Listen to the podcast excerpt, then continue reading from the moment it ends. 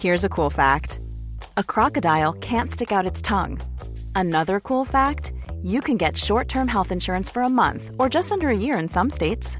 United Healthcare short term insurance plans are designed for people who are between jobs, coming off their parents' plan, or turning a side hustle into a full time gig. Underwritten by Golden Rule Insurance Company, they offer flexible, budget friendly coverage with access to a nationwide network of doctors and hospitals. Get more cool facts about United Healthcare short term plans at uh1.com. Hey, I'm Ryan Reynolds. Recently, I asked Mint Mobile's legal team if big wireless companies are allowed to raise prices due to inflation. They said yes. And then when I asked if raising prices technically violates those onerous two year contracts, they said, What the f are you talking about, you insane Hollywood ass? F- So to recap, we're cutting the price of Mint Unlimited from $30 a month to just $15 a month. Give it a try at mintmobile.com slash switch. $45 upfront for three months plus taxes and fees. Promo rate for new customers for limited time. Unlimited more than 40 gigabytes per month. Slows. Full terms at mintmobile.com.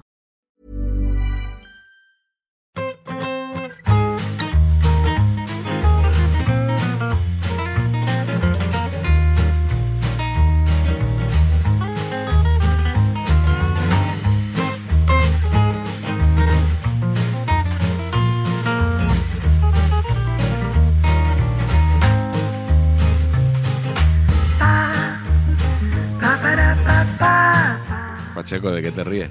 No, no, no, no. Yo- no, yo no, no me río. O sea, ahora mismo estoy actuando porque estoy triste por dentro, evidentemente. Es- No, o sea, Eras feliz, eras feliz con Xavi en el Barça. Yo, era- yo he sido muy feliz con Xavi, de los entrenadores de Barcelona que más feliz me han hecho en mucho tiempo.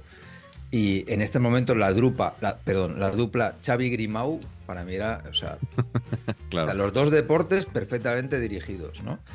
Y me da pena, me da pena porque igual traen uno bueno, tío. O sea, Mm. imagínate. Sí. No, no interesa. Pero ya se ha olvidado la gente de que ganó una liga. O sea, si lo habrá hecho mal Xavi este año, Sí. que nos hemos olvidado todos de que ganó la liga pasada. Cierto. Pero tenéis, te- perdón, tenéis, tenéis la, sens- tenéis la sensación de que, de que a los barcelonistas esa liga todo bien, pero como se ganó así, con unos ceros y. ¿No? Y sin. Yo y sin creo que- estilo, tampoco puntúa tanto esta liga, quiero decir. Yo creo que eso lo subraya más el otro bando Yo, yo creo que para- también.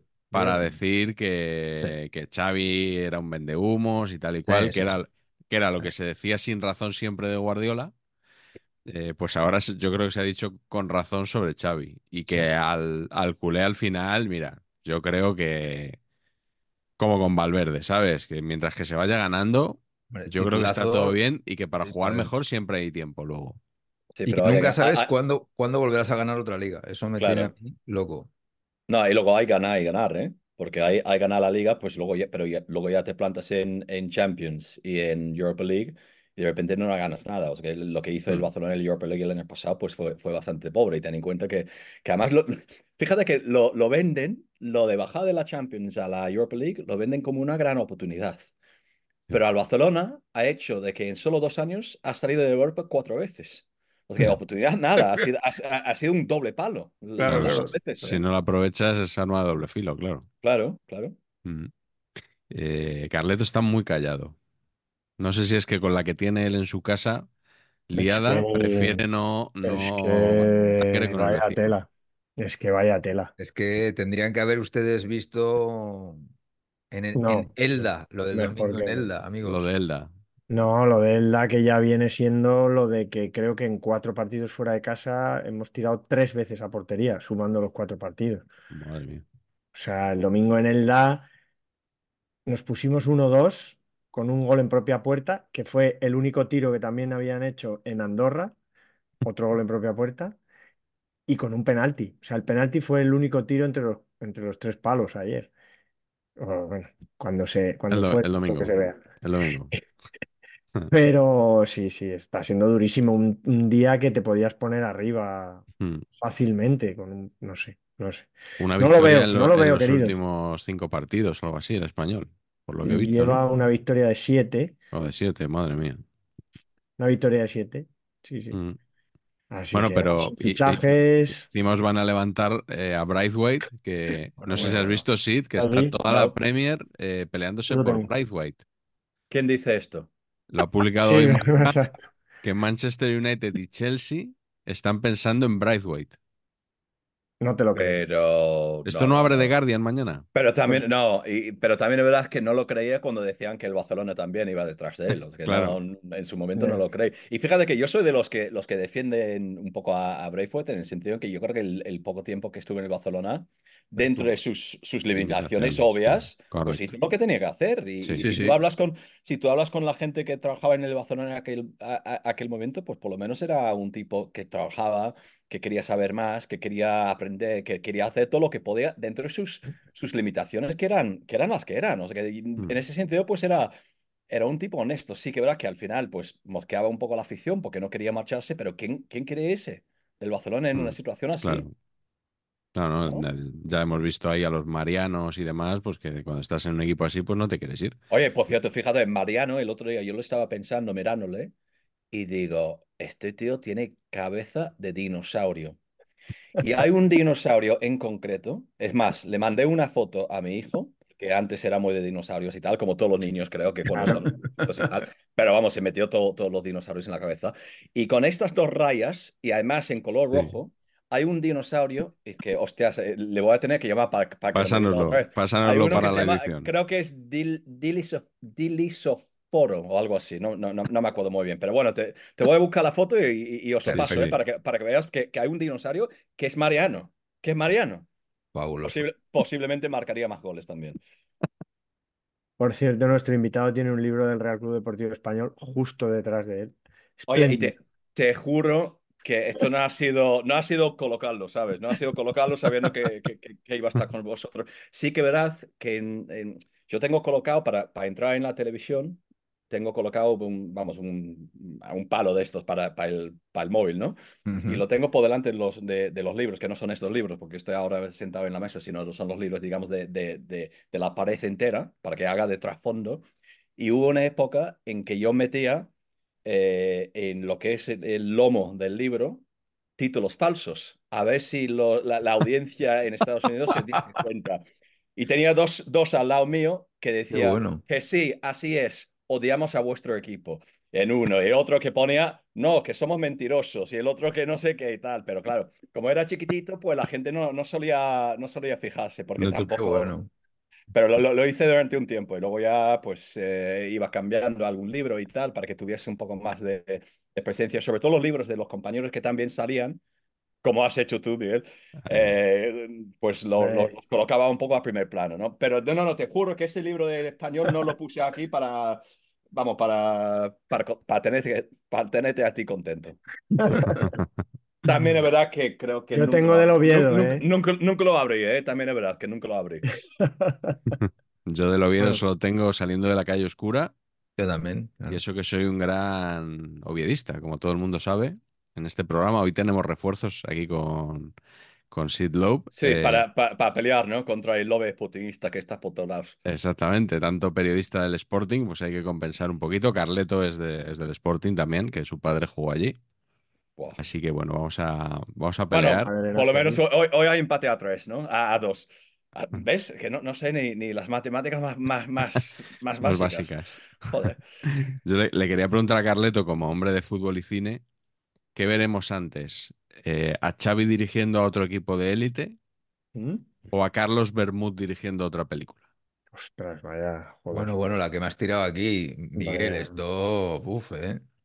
Aquí no, aquí hay que tratar, hay que entrar Tengo con que bisturí, decir que, con bisturí. que, que como scoop me pareció, bueno, me pareció muy duro, me, me, me pareció, o sea, flipé cuando vi la noticia. Hoy he estado hablando con los compañeros, bueno, tal día como hoy hemos estado hablando con los compañeros que como que bueno, que al final era una figura no muy conocida y que tampoco ha pasado a más, ¿no? Que se esperaba, se sabía, se sabe que, que el país lleva tiempo detrás de Mm. algunos personajes y, y pensábamos que podía ser alguien, digamos, más importante dentro de la Más- industria. Más popular, Pero ¿no?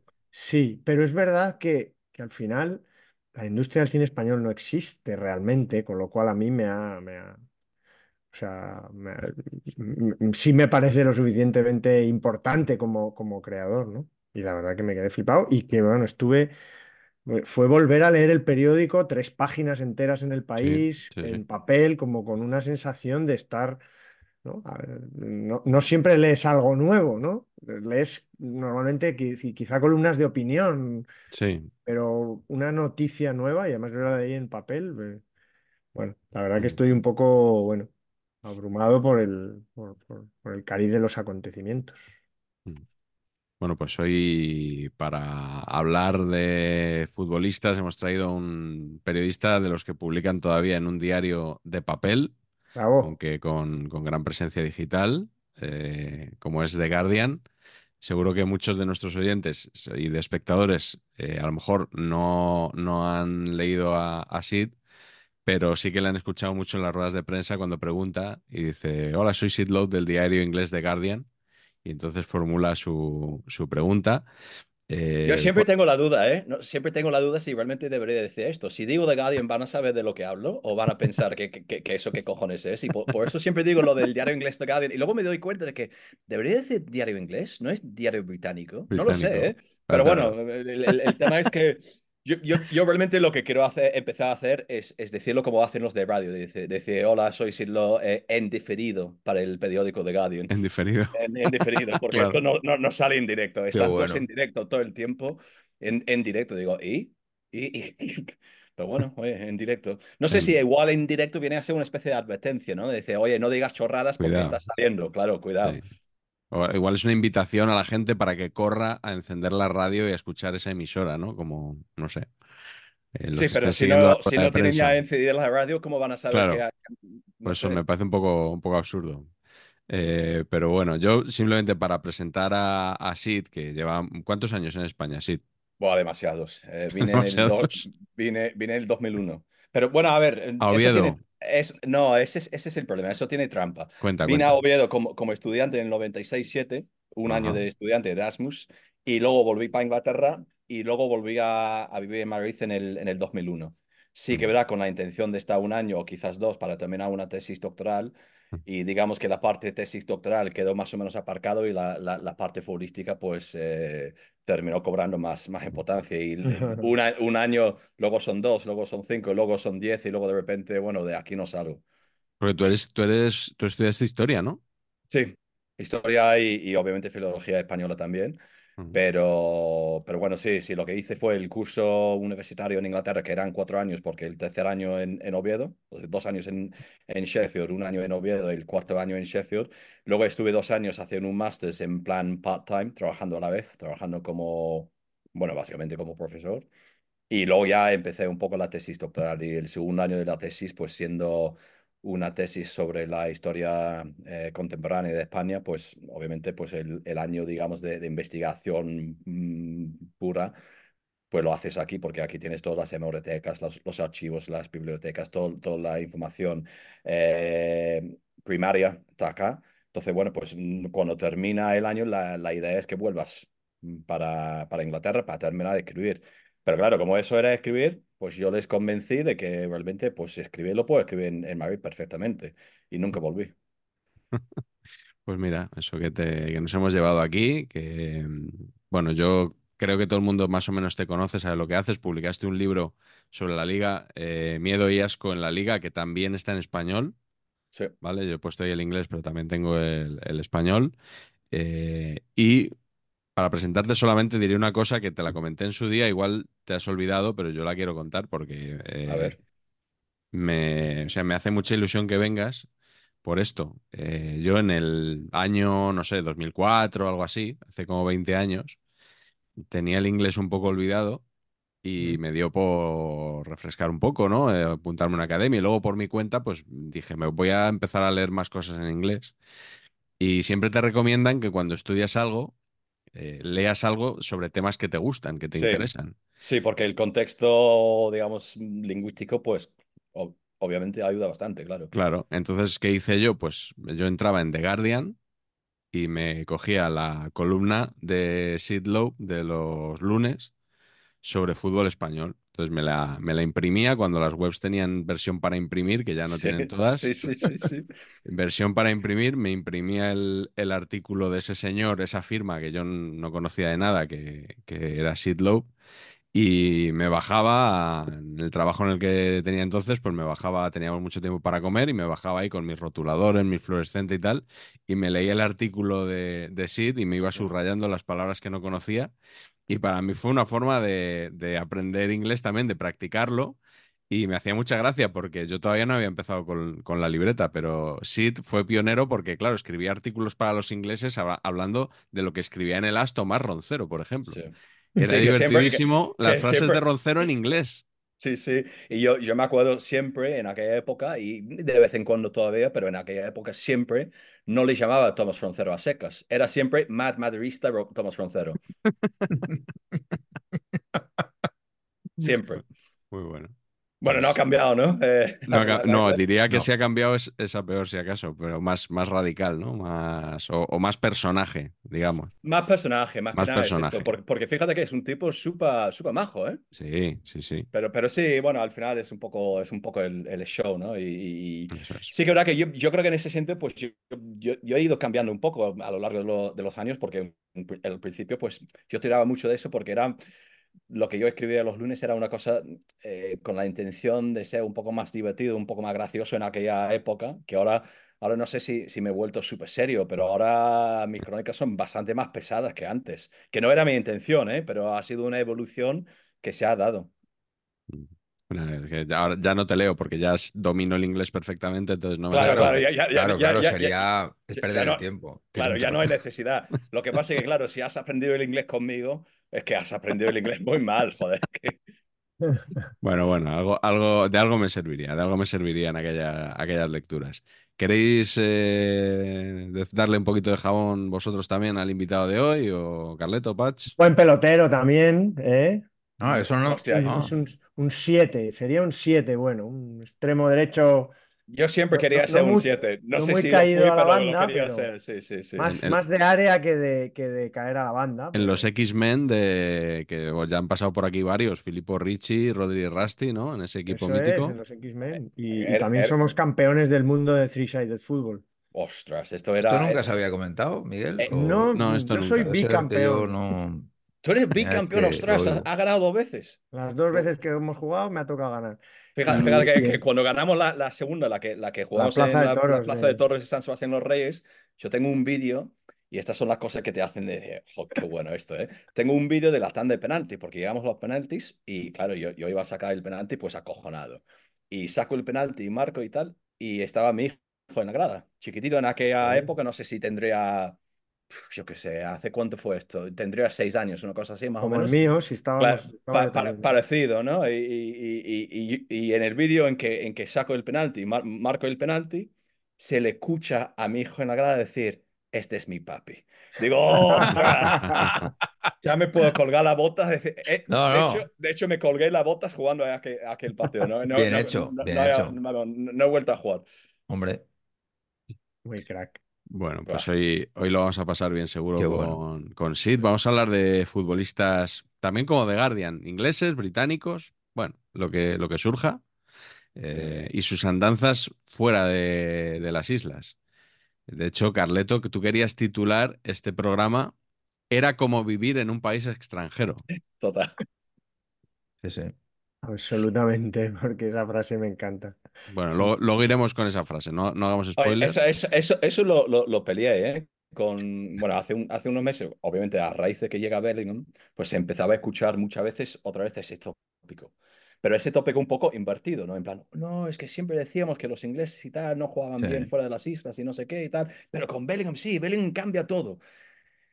Y yo llegué a, a pelearlo con los amigos y tampoco quiero adelantar nombres porque no sé si, Sí. si luego saldrán y tal, pero yo les decía a los amigos, oye, eh, no han fracasado todos, a ver, eh, Claro. hablamos como si, si hubiesen fracasado todos. Claro. Fíjate que me estoy cuidando mucho para decir fracasado, que no fracasado, porque sé que la, la, la D es muda. La desmuda. Ahí. Si no, Punto, ca- eso- te, te digo una cosa, cada vez que escucho un AO, que, y, y yo también lo, lo hago siempre, ¿eh? Y yo. y, y me cuesta Hombre, y muchísimo yo, no- y yo. no hacerlo.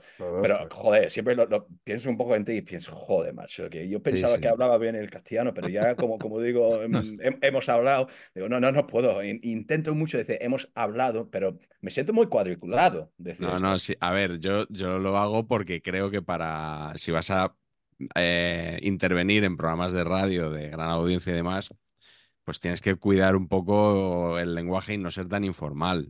Un programa como este o de otro tipo, o por supuesto en conversaciones cotidianas, pues yo soy el primero que utiliza la de muda. Pero en determinados ámbitos yo creo que habría que ser un poquito más cuidadoso, ¿no? Ya. Pero ya ves que no te incapacita para presentar un programa nocturno en radio, ¿eh? Bueno, y menos mal, ¿eh? Menos mal, porque todavía tenemos alguna posibilidad.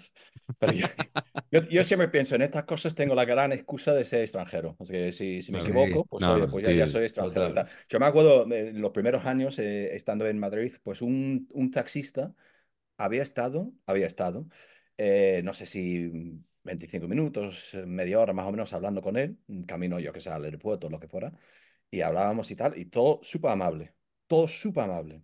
Bajo del taxi, le pago y tal, y se para y me dice, por cierto, no me gusta que me traten de tú. Y yo llevaba media hora tratándole de tú. Y claro, yo le dije, perdón, es que, es que en Inglaterra solo tenemos una versión y, y me cuesta mucho y tal. Y, y, claro, lo decía así en plan, "Eh, lo siento mucho y tal, pero claro, por dentro estaba pensando, vaya gilipollas que eres. Hombre, claro. Vamos.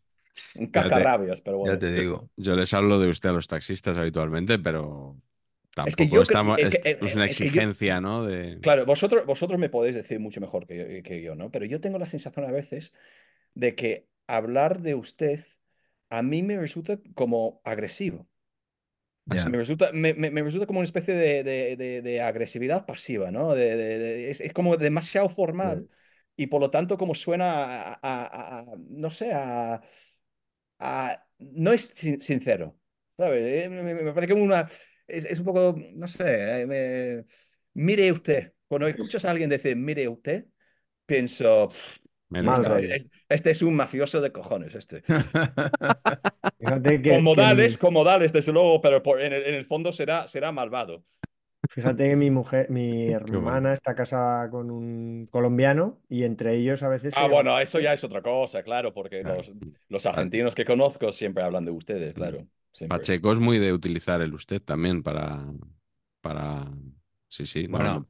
no, pongas esa cara, de, en tono, No, en pero tono yo digo con los irónico. amigos. Eh, claro, por eso, por eso. Con los amigos, claro, Para con los hacer, claro, amigos. para claro. hacer la risa, pero Para hacer la risa. en un taxi ni se me ocurre. En un cuando- taxi cuando- digo, hola, ¿qué tal? Y ya está. Y Claro. también, también es cierto que desde que soy tan mayor, no, lo digo en serio, eh, solo hablo de usted a la gente muy mayor, entonces cada vez hablo a menos, ¿no? O sea, to- Sí, todo el que yo considero eres de mi edad o menor, le hablo de tú. O sea que la persona que recibe un usted tuyo sabe que le queda poco tiempo, joder. Puede tener, sí, entre 115 y 123. Es como una especie de beso de la muerte. Tú le llamas Eso es. usted y ya está jodido, Es joder. correcto. Nosotros cuando vivíamos en Oviedo, bueno, el año que pasamos en Oviedo era maravilloso, ¿eh? pero cuando vivíamos en Oviedo eh, había un pequeño grupo de ingleses, éramos pocos, tres, cuatro, bueno, cinco realmente, pero éramos dos que éramos muy amigos y tal. Y nosotros paseábamos por Oviedo en plan el paseo de la tarde, súper- todo el mundo súper formal y nosotros y tal. Y nosotros, eh, digamos, eh, mm, competíamos para ver cuánta gente nos iba a llamar de usted. Y era como una especie de marcador. Do- Mira, hoy, hoy, hoy he pescado dos ustedes, ¿eh? Dos ustedes. Joder, qué bueno, macho, porque era, era como un, vamos, una medallita, ¿no? Qué bueno. Eso es como apostar a corners en el primer de- tiempo, más o menos. ¿no? Total, total. Hombre, Me llamaron de usted donde tomo café habitualmente y, y me sentó a cuerno que no. Claro, por eso. Porque Mm. te sientes mayor ya. O sea, donde voy siempre, pero más que nada por la familiaridad de que voy siempre y de repente Claro. un día, claro. normalmente no hace falta que me llamen de ninguna manera, pero por lo que sea en ese, ya llevaba un año o más yendo a tomar Porque café. se han enterado de que eres el director de Cinemanía. Sí, claro. Claro, ya eres un gente de bien. Por lo tanto, vamos, por lo tanto hay que tratar bien. Don Carlos, lo de, lo de siempre, don Carlos. Bueno, va- vamos a empezar con, con el programa de hoy. Hemos elegido cada uno cinco británicos que tuvieron alguna aventurilla en el extranjero, que les pudo ir bien, mal o regular. Y empezamos contigo, Sid, que eres el invitado. Eh, ¿cuál es tu primer nombre? Bueno, tenía muchos, obviamente, y, y- y también hay que decir una cosa, eh, que yo, mm, para eso, digamos, hay, hay una pequeña trampa que en, en un momento dado, pues yo me puse a, a investigar eso de verdad, ¿no? No para ese programa, sino hace muchos años para posiblemente escribir algo, una pieza larga o quizás, quizás hasta un libro y tal, y, y- entonces, digamos que hay algunas historias que, que me han contado porque, porque las iba buscando, más que simplemente recordarlos, ¿no? Eh, pero Oh, hay, hay, hay que empezar, hay que empezar creo que con, con Stan Collymore. Y te das cuenta que le, han- le acabo de llamar Stan, porque siempre me llama la atención de que el- la S sin más no existe en España. No, Stan no, es, Collymore. es que es con una E delante. Spain. Stan Spain. Collymore. Spain is different. Sporting de Gijón. eh, es, bueno, en- entonces, Stan Collymore que estuvo en el, en el Oviedo. Y, y- y, bueno, hay miles de cosas que, que a mí me, me llaman mucho de la atención de, de su época en el Oviedo. Y, yo siempre, a ver, se le criticábamos mucho porque vino al Oviedo, no hizo nada y se fue, el Oviedo bajó a segunda divi- división. Y él venía a ser un poco el símbolo de aquel, de aquel desastre, ¿no? Y realmente él no tenía mucha, mucha culpa de lo que pasó, pero sí que verá que, que venía a ser un poco un símbolo de- del declive del, del Oviedo. Y hay muchas cosas que se puede, que se puede utilizar para explicar lo mal que fue. Eh, pero yo creo que una de ellas es que el primer partido que juega en el Oviedo juega en Las Palmas. Y en el Las Palmas está Benny Samuels, otro británico que había estado en España, que Mítico. Vinny además era un ídolo en la isla. Y Sí, yo no lo sabía. Y Vinny creo que es la primera entrevista que hice en mi vida en España. No, no, la segunda. La primera fue a Ben Kraus, que era entrenador del, del Mallorca en Real. aquel momento. Ah, de. Bueno, de la Real, pero en aquel momento sí. En, el, en el Mallorca. Y luego me fui a verle a, a Benny Samuels. Y, y bueno, pues el primer partido que juega Stan Collymore es un novio contra Las Palmas en, en Canarias y van hablando después. Y es el primer partido, ¿eh?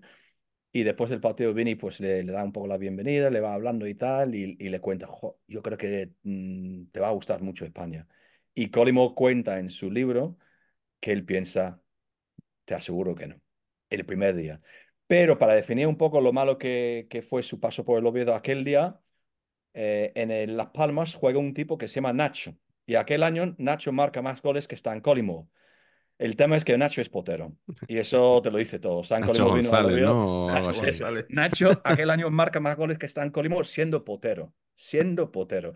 Y Collymore al final no sé si igual jugó 55 minutos, una cosa así.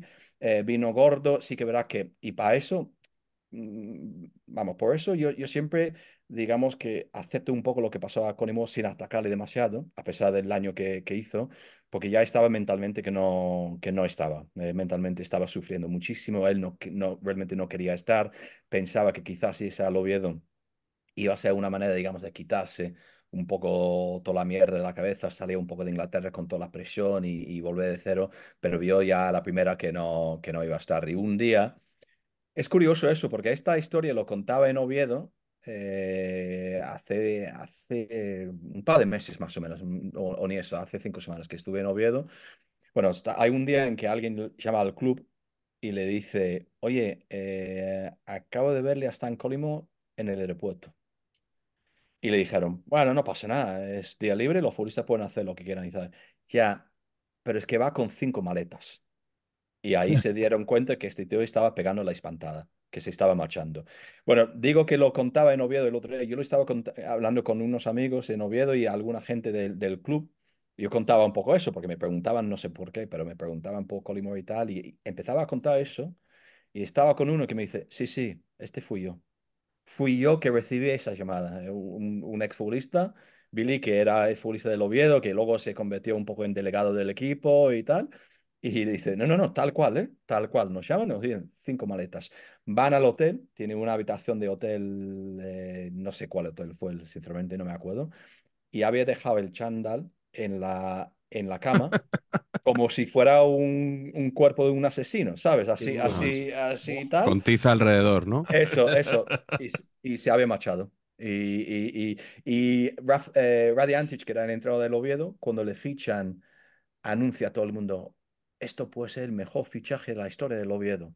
Y cuando se va, Collymore, después de haber jugado mm, los cincuenta y tantos minutos, los que fueran y tal, sin marcar, sin hacer nada, cuando se va dice, es que fichar a Collymore no fue, no fue cosa mía. Que lo dice todo realmente. Sí, sí. Oye, muy grande que encima aparecía en Instinto Básico 2. Sí. Es La- tremendo esto, ¿eh? La Y secuencia moría. inicial. Pero, Y moría, pero y mira, moría. mira, exacto, es que su, su paso por Instinto Básico 2 es casi tan corto como su paso por Oviedo, ¿eh? Sí. Parecido, ¿eh? O sea, llega, le, llega jodido y luego se va.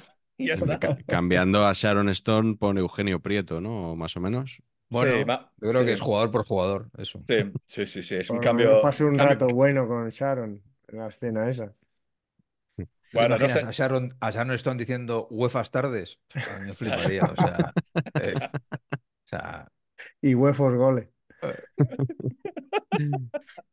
Pues sí, eh, y que quería ser el, el primer James Bond negro. También le dijo a, a Joyce Moreno, Sí. le, le dijo esto en su día, que él quería hacer Joder. carrera en el cine y que quería ser... estamos sacando unos namings hoy. Ojo, Sí, eh. sí, sí, sí, sí, sí, tremendo. Fíjate que esto, bueno, yo lo, el quinto mío, Joyce Moreno.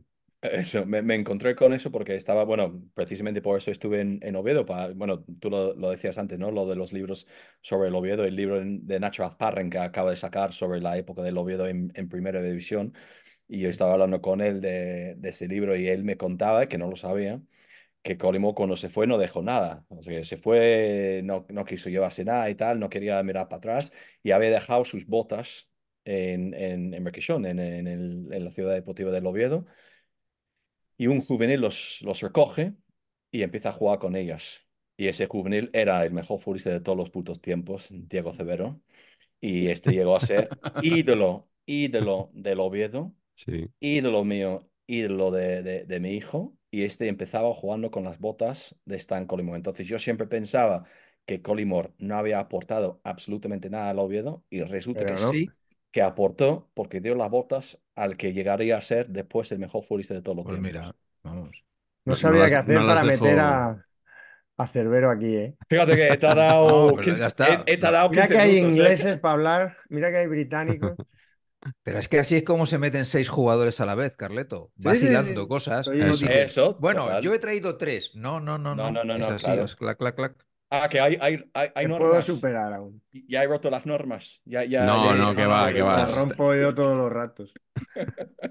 que la, la noticia exclusiva que podemos dar, que Colibor no dejó torcidas las botas para Cerbero, ¿no? Que- Bueno, no, no me, te digo una cosa, no me sorprendería que Cebero hubiese puesto a, al Bress, ¿eh? Eh, pero, pero aún así, porque era un, vamos, es un tarado, pero un tarado que, que, que marcaba muchos goles. Sí, señor. Ídolo, ídolo del oviedismo. Total, ídolo absoluto, ¿eh? Absoluto.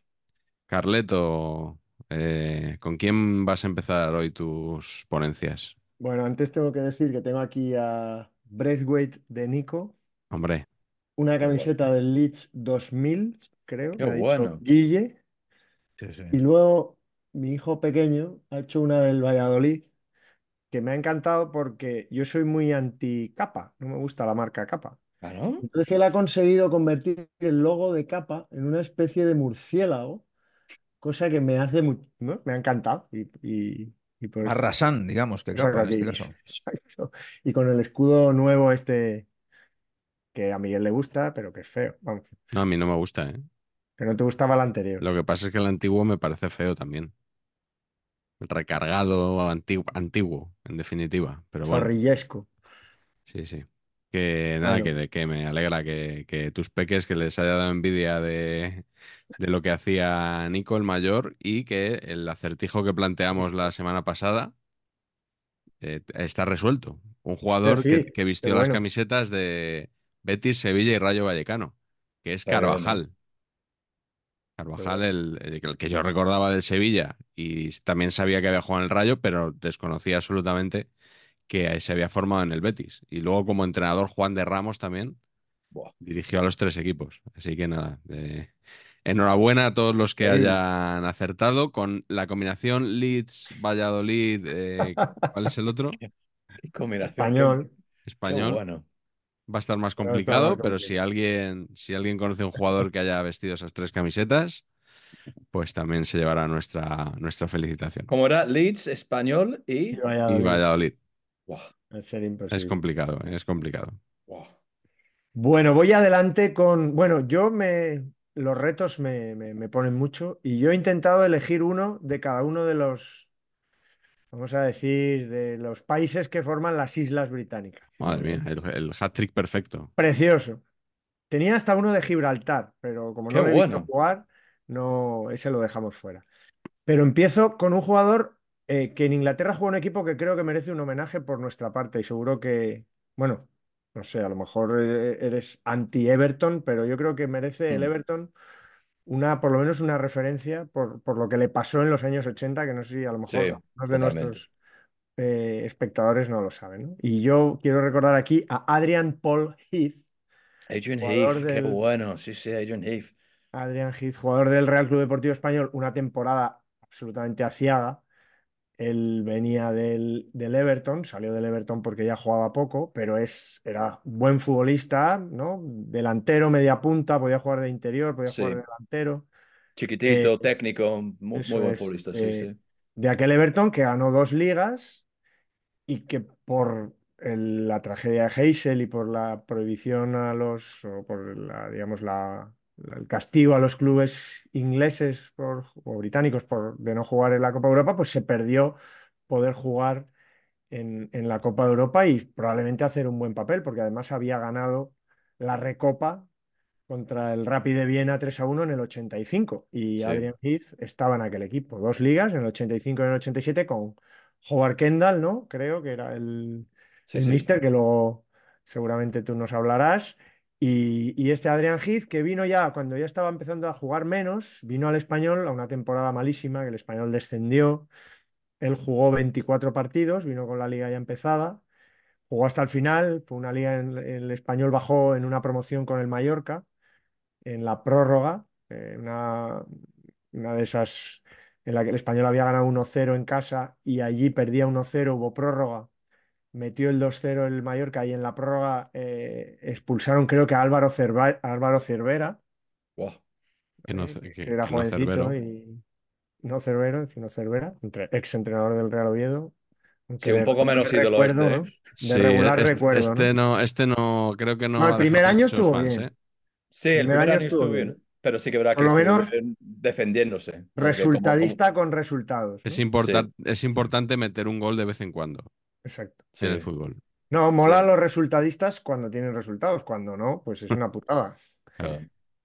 como le está pasando a- al entrenador del español ahora mismo. Pero bueno, entonces, que, que este Adrián Heath, pues bueno, es lo que dices, era un jugador aseado, en el español no tuvo suerte, solo hizo un gol en 24 jornadas y luego volvió a, volvió a Inglaterra y ya pues su carrera fue decayendo. Y otra de las cosas que me encantan en general del fútbol británico es que cumplió esa figura, luego alguno más de los que he elegido también lo cumplieron, eh, acabó en el Burnley y acabó como player manager, que es una Sí. cosa que siempre me ha gustado muchísimo.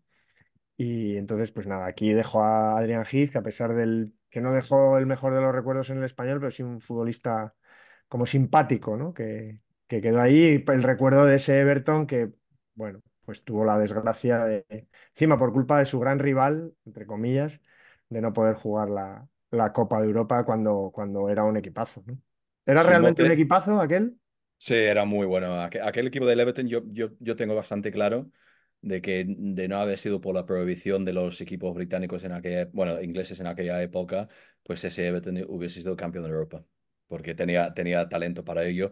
Fíjate que si tiene mala suerte, gana la liga en el, en el 85, gana la liga en el 87, en medio hay un doblete de Liverpool, de su gran rival. Y me contó una historia maravillosa Gary Lineker, que no sé si igual saldrá después, y Gary Lineker contaba que, que Liverpool y el Everton eh, son primero y segundo en el 86 en Liga y en Copa. Juegan la final, la primera final de, de- de la zona en que juegan los dos equipos. Y habían montado, habían montado el- la típica ruta por la ciudad de, con el autobús después de la final y tal, y después del término de la liga, pero que iban a dar la vuelta los dos equipos pensando que, bueno, seguramente uno va a ganar la Copa, el otro va a ganar la Liga y tal, y termina ganando el Liverpool el doblete y el Everton se queda sin nada. Entonces hacen la ruta, el autobús de Liverpool por delante, el autobús del Everton detrás, haciendo la ruta juntos en Liverpool. Y hay un momento en que Peter Reid, que era un antiguo futbolista del Everton, Le dice al conductor que, que por ahí ve un, un pub, que pare por favor y que bajan todos y van al pub y a tomar por culo en la puta ruta porque no quieren estar detrás del Liverpool. Además, la gente no les prestaba ninguna atención, obviamente, porque, Claro. porque delante hay un autobús que lleva dos trofeos y aquí hay un autobús en que los futbolistas ni quieren salir a la, digamos, ¿cómo se llama? A la, a la pista de arriba, ¿no? A la parte de arriba. Entonces, Sí. bueno, pues bajan por, todo por dentro y hay un momento en que Peter Reid ve un pub y dice, mira, a tomar por saco, vamos a, vamos a beber. Bueno, es que es inimaginable esto Sí. hoy. O sea, me cuesta incluso visualizar lo que pasara entonces. Imagínate esto, y vamos, Total. impensable, absolutamente. Pero luego creo que les ganaron la Super, la, la Charity Shield, le ganó el Everton al, Sí. al Liverpool todos esos Sí. años. Sí, pero sí que es verdad que la, la Charity Shield pues no tenía importancia alguna, pero y, y sí que es verdad, a ver, a, a nivel, bueno, hablando más en, más, más, más en serio, sí que es verdad que yo creo que eh, la rivalidad entre Liverpool y Everton siempre era una rivalidad un poco como, como, como el vasco, ¿no? Como el derbi vasco, que, se mezclaban las aficiones, era una rivalidad muy sana, la final del 86, por ejemplo, pues eh, se mezclaban muchísimo, todos bajaban a Londres, no había ningún problema y tal. Pero sí que creo que la rivalidad va cambiando en función de esa prohibición, porque obviamente es el Liverpool el, el gran culpable, aunque bueno, pues luego ya se puede debatir sobre los, los motivos, sobre lo que pasó y demás, ¿no? Pero es el Liverpool el equipo que está in- implicado en lo que pasa en, en, en Heysel y por culpa del Liverpool, pues los equipos ingleses ya no entran en lo que ahora es la Champions, en aquella época la, la Copa de Europa, justo en la época en que el Everton muy posiblemente hubiese salido campeón de Europa o por lo menos se hubiese plantado en semifinales, en una final y tal. Entonces, desde la perspectiva de muchos aficionados del Everton, y no, no sé si comparto esa opinión, yo creo que no, pero lo entiendo, creen que digamos que no es solo que les quitaran esa posibilidad, sino que el que les quitó esa posibilidad fue el, el Mm. rival. Claro, claro, claro. Eh, Pacheco, ¿con, con qué quieres empezar tú? Bueno, había que elegir porque la variedad es mucha, ¿no? Y yo voy a tirar por los aspectos que yo más admiro en un jugador de fútbol, que es el aspecto capilar, ¿no? Me parece clave, ¿no? Eh, para un adecuado rendimiento, ¿no? Esté capilarmente dotado y bien arreglado. Y uno de los casos paradigmáticos para mí es Mark Hughes, Ya. eh, pues, ¿no? Frondoso, rizado, mullet. Uf, o sea, muy bien, excepcional, ¿no? Claro, Hughes, eh, Hughes, que dices tú, eh, es el delantero centro británico torpón, gigantón. Resulta que no era tan gigante, macho. Esto le- o sea, medía un 80. O sea, no, no me lo puedo creer. Sí, aparentaba como más. Yo le hubiera metido 1,95 como Sí. poco, pero por lo que se ve. Bueno, un tío muy fuerte, delantero centro mm, Súper fuerte, sí, sí, sí, sí. súper fuerte. Que yo, honestamente, esta cosa que hizo Venables de traerse a Lineker y a este a la vez para jugar juntos, yo aquí no, o sea, no entiendo nada. No entiendo nada. Mm. ¿Por Bueno, qué? el pobre, el pobre Mark Hughes no podía jugar en España porque era tan fuerte y se imponía a todos. Y claro, venía, bueno, eso es lo que siempre decía él, ¿eh? que luego igual Sí. suena, suena excusa, pero vino aquí y cada vez que se movía le pitaban falta. Falta, porque él, claro. porque él tenía ese, ese costumbre de meterse con los defensas, de, de meter el culo, De de- cuerpear, de- claro, sí, sí. Y, no, y, y- y en España no podía ser. Por No cierto, podía. hay una cosa de- con Mark Hughes que a mí me parece maravillosa. Y os voy a decir la verdad que acabo de meterlo en Google para confirmar el dato porque tenía alguna Sí, duda. sí, aquí todo, todo Aquí información todo contrastada, confirmado en. Google, dos, Ah, en, dos, en contrastar. dos links distintos. Bueno, bueno, no, bueno, no no, lo sé, digas, no ¿eh? sé si llego a esto, pero bueno, va- vamos a decirlo porque me, me acuerdo, me acuerdo de, de- de que, de que hubiese pasado, pero quería saber la fecha y lo que pasó realmente. Bueno, la semana pasada tuvimos, para mí, una historia maravillosa, que es que Iñaki Williams marca el gol del Athletic menos de 12 horas después de llegar en- a España de, de- de haber jugado la Copa de África. Había jugado dos partidos en menos de 48 horas, cosa que yo creo que reglamentariamente quizás no, no esté ni, ni, ni- permitido. Bueno, Mark Hughes una vez jugó dos partidos en un día. En un solo día. En el año Qué 80 y, eh, pa- eh, jugó un partido de clasificación para la Eurocopa del 88 con Checoslovaquia, con País de Gales contra Checoslovaquia. Aquella misma noche el Bayern, cuando jugaba en el Bayern, Bayern de Múnich, pues jugaba contra el Borussia Mönchengladbach en la Copa Alemana. Jugó 90, minu- 90 minutos con Gales, cogió un vuelo privado y se fue a Alemania para jugar por la noche también. O sea que Iñaki Williams, bah, un blando, un blando. Esto es que- fútbol, macho. Esto es fútbol, sí, señor. Qué crack. Don. Don Ídolo. Pues además, Hughes, que duró solo una temporada en Barcelona, más que, es que metió cuatro goles, tío, en toda la temporada. ¿eh? Claro, sí. Una cosa bastante pobre, la verdad. Sí. Y, Lin- y Lineker ese año metió 20. Mm. Sí, bueno, a mí igual, Lineker reconozco que me flipaba. Igual era un poquito, menos. igual era un poquito mejor Lineker que Hughes, ¿no? Que sí, que sí, pero, pero bueno, sí, sí, lo que tú digas. Pero para, ¿Que para el fútbol, para el fútbol del Cazagoles, 86 sí. 87, que Como no teníamos ni futbolista, puñetera idea, que no yo no veíamos creo, el ¿eh? fútbol, no sabías quién era el mejor, ¿eh? Yo como, como goleador, sí, pero como futbolista, yo creo que mejor Mark, Mark Hughes. A más mí Lineker completo. me gusta más como Y eso lo... A mí no. A mí Lineker me parecía un 9 goleador, un tío con olfato de gol. Pero vamos, Mark Hughes. Y, y una de las pruebas es que Mark Hughes jugó hasta cuando quiso. O sea, Sí, es con hasta muy 40 mayor. años pues, jo- seguía jugando. Y. Pero es Lineker, porque- pero es cuando por lo que perdió dices, la sí. velocidad, no podía Porque- jugar. Eres un 9 grandote, te, Claro. te- te cuerpeas, recibes de espaldas, eso lo tienes con 40 años también. Claro, Pero luego no se reconvirtió, se reconvirtió a jugar detrás del punta, ¿eh? No era, no era el 9 de... Sí, No, que el punta, el punta corría, era el típico uno, uno Sí. baja, el otro corre. Y Sí, él, sí, no. y, Mark Hughes marcaba unos goles de volea de la Sí. hostia. ¿eh? Yo creo que nunca vi un futbolista marcar mejores goles de volea hasta Luis Suárez, fíjate, los dos del Barcelona, eh, que, que tenían una capacidad de, de- de pegar la pelota con una fuerza y, y- y muy limpio. Eh, buenísimo, ¿eh? Fíjate que él, él cuando se fue del, del Barcelona se fue enfadado y se fue con la sensación de que no le habían dado oportunidad. Y claro, llega a marcar el gol de la final de la Recopa, puede ser, ¿no? Los dos, La dos, mete los dos goles. Barça, Y uno claro, desde un ángulo casi La imposible. venganza. Sí, sí, la, la venganza total. Sí, sí. Con, con Busquets de portero puede ser. Con Busquets, Puede ser, sí, De portero, sí, sí, sí. Bizarreta sancionado. con el auténtico Don Carlos, que guardaballas, ¿eh? Uf. Bueno, no. igual no tuvo culpa él de esa derrota, ¿eh? No, no, seguro que no. pero Gran Pero guardaballas. gran guardaballas, sin duda. Sí, sí. Dirección de arte inmejorable por parte de Busquets. padre. Sobre todo por el pantalón, ¿no? Pantalón, todo. Pantalón Capa. largo. Capa. Capilar también, muy Capa. bien. Sí, todo bien. Bueno, yo quiero empezar con, con el topicazo este de Ian Rush, Vamos. ¿vale? Con la frase famosa de Ian Rush eh, diciendo por qué no triunfó en la Juventus. Eh, recordemos, Juventus 87-88, es decir, año uno después de Michel Platini, con todo lo que eso significa para la Juve. Pues llega Ian Rush, que, que yo creo que ya estaba fichado de un año anterior, como que lo habían fichado dos años antes, pero lo habían dejado en el Liverpool cedido una temporada, me suena. Sí.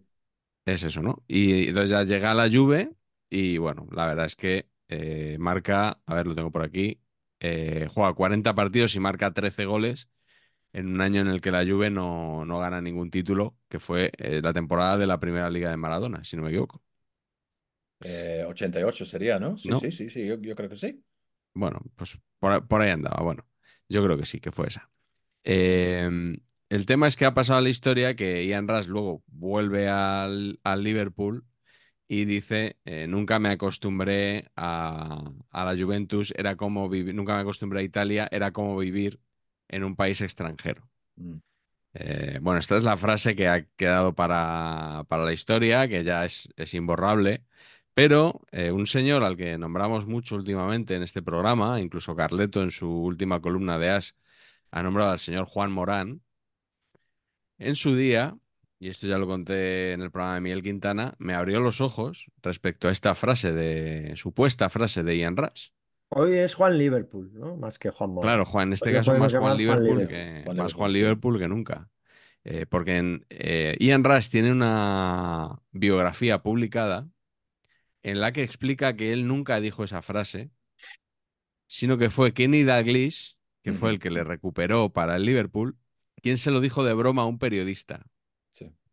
Y entonces eh, ha pasado la historia como que lo había dicho Ian Rush, una declaración tal, y al parecer fue un chascarrillo de, de Dalglish. Pero eh, Juan me contó algo aún mejor, que es que en otra biografía, la de Dalglish, eh, dice que cuando Ian Rush llega a, a Italia, la, la frase con la que saluda es welcome.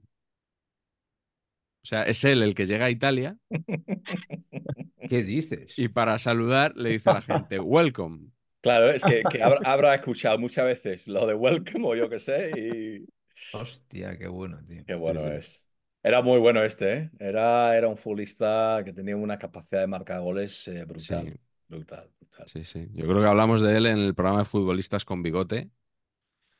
Porque sí, sí, era, era un maquinón. Eh, no sé si Quiero sigue siendo el máximo que- goleador en la historia del Liverpool, sí. Eh, Lo fue, has por lo menos. Me has pillado y yo creo que sí. Yo creo que lo sigue siendo. No estoy seguro, pero yo creo que sí, ¿eh? Creo que Darwin Núñez no, no, no amenaza de momento. ¿Qué, qué, qué futbolista más raro este tío, ¿eh? Es capaz de ser Sí. horriblemente malo y luego de repente saca una cosa maravillosa de la nada. Y luego dices, ¡buah! Será bueno. Y luego ya vuelve a ser. Es, es, es surrealista este futbolista. Dice A mí me gusta, ¿eh? Me gustan los futbolistas que no son, no son, no son normales. regulares, normales, ¿no? Sí, sí, sí. Sí. Dice un amigo mío que el problema de Darwin es que no ha evolucionado. Ya, bueno, ese. No es mío, este no es mío. eh, No, no, no, pero. pero... No es mío, lamentablemente. Quien dice un te- amigo dices tú, claro. No, Sí, no, no, no. Si fuera Sí, mío, no, no, me lo adjudicaría. No, Sí, sí. yo con Darwin, con los Darwin que han, que han jugado en España, pues ese chiste lo, lo habréis vuelto mil veces, ¿eh? No, que si, survival, que todos si estos. survival of the fittest, que si no sé qué, tal cual, pues sí, sí. Un, un poco desastre. Bueno, Me di cuenta con- el otro día, por, por cierto, hablando de chistes malos, no sé si eso funciona en, en castellano, seguramente no. Pero me di cuenta de que Xavi Hernández, en su época en el Barcelona, eh, como entrenador, ha buscado muchos motivos y muchas, bueno, si quieres decirlo como Excusas. excusas, excusas. Sí. Y en algún momento sí que ha culpado a la época buena del Barcelona, porque eso obviamente lleva, lleva, lleva a tener unas expectativas muy, muy, muy altas. Y también ha culpado al sol.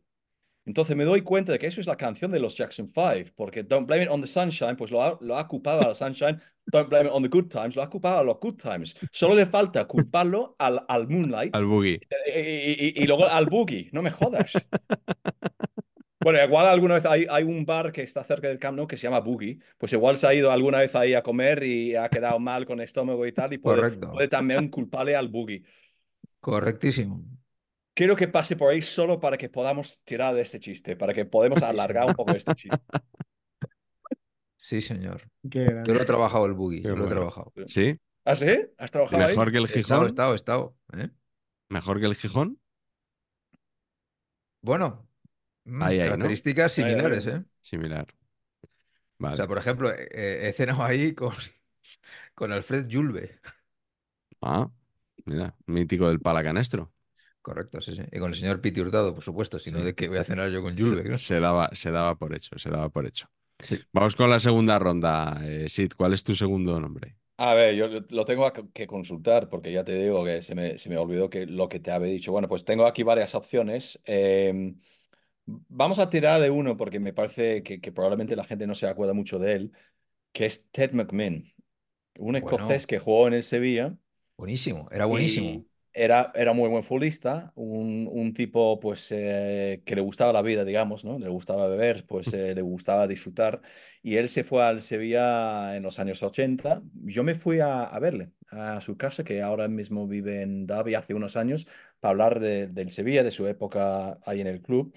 Y él en, en el hall de su casa, una casa muy modesta, no es un futbolista, un exfutbolista, digamos, de mucha pasta y tal, tenía la camiseta del Sevilla, creo que del centenario, creo recordar del centenario, que tenía eh, dentro de la tela, pues los nombres de todos los futbolistas que habían jugado en el Sevilla.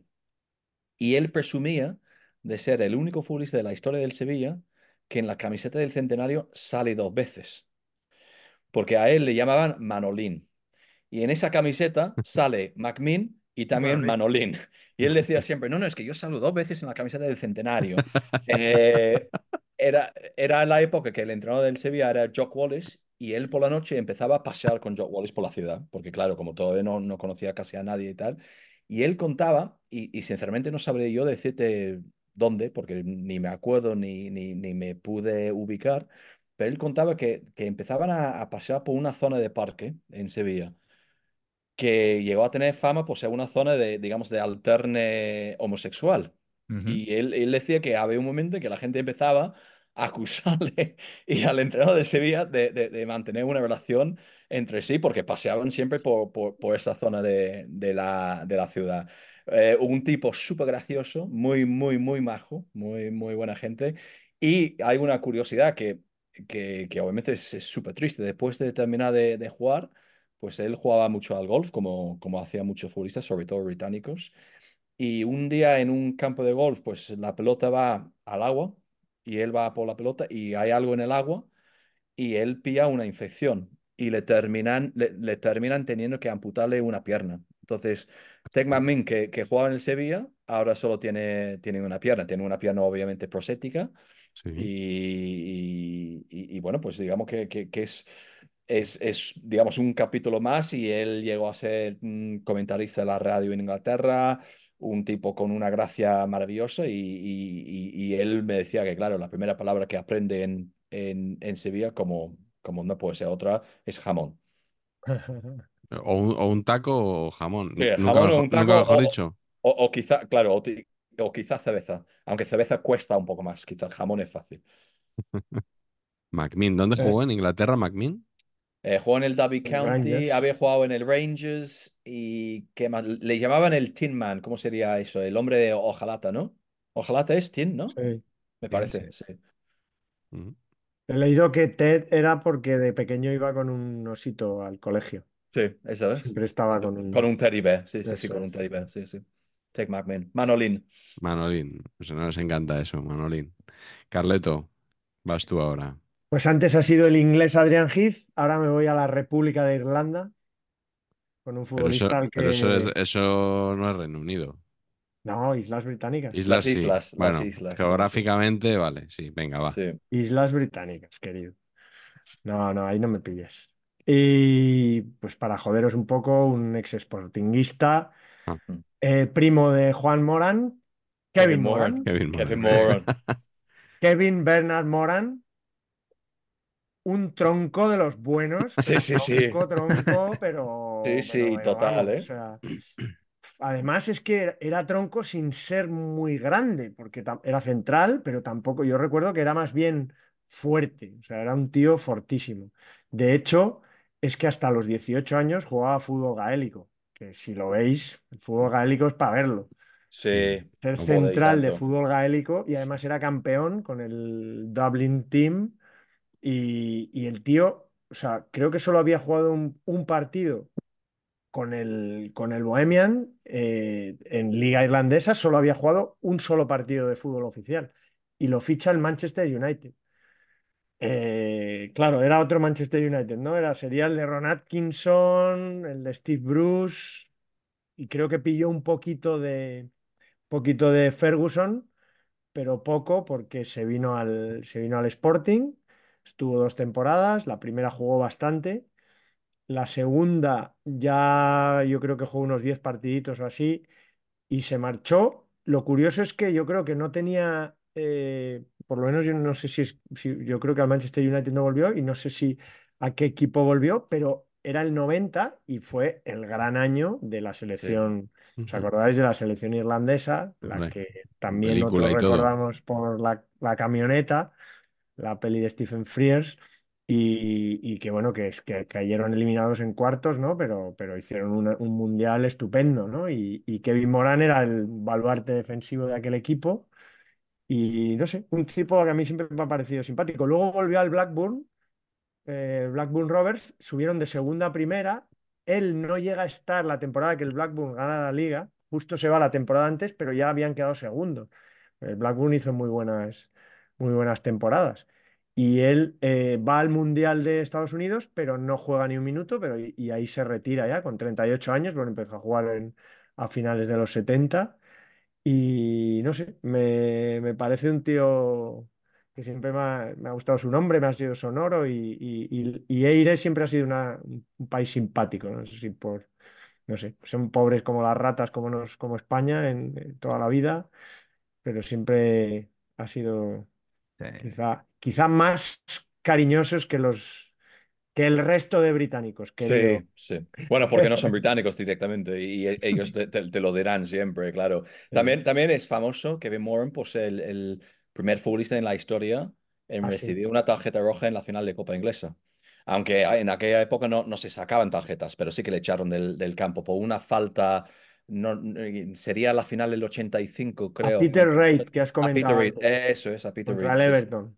Sí, sí, sí, Pero, pero ganaron, no le querían, creo que no le querían dar la medalla por haberle expulsado, Eso es, efe- efectivamente, sí, pero sí. al final se la dieron, porque Sí. vieron que, la, que no había sido tan grave en la Cancelado. repetición.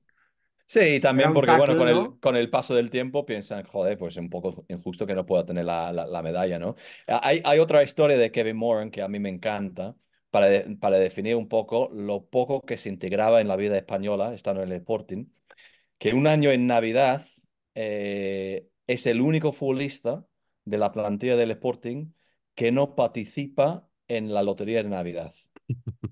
Y salen ganando. Y salen ganando. Y él se queda sin. Suele pasar, ¿verdad? Estos chavales. Está No sé claro, cuándo claro. ganaron, ¿eh? No sé si es un premio súper gordo y pedrea, tal, la pero, pero algo, sí, algo, al- Algo algo cayó. Está claro Oye, que yo para yo, que ganaran, para que tocara, tenía que haber uno que no Que jugara. no jugara. Claro, es- claro.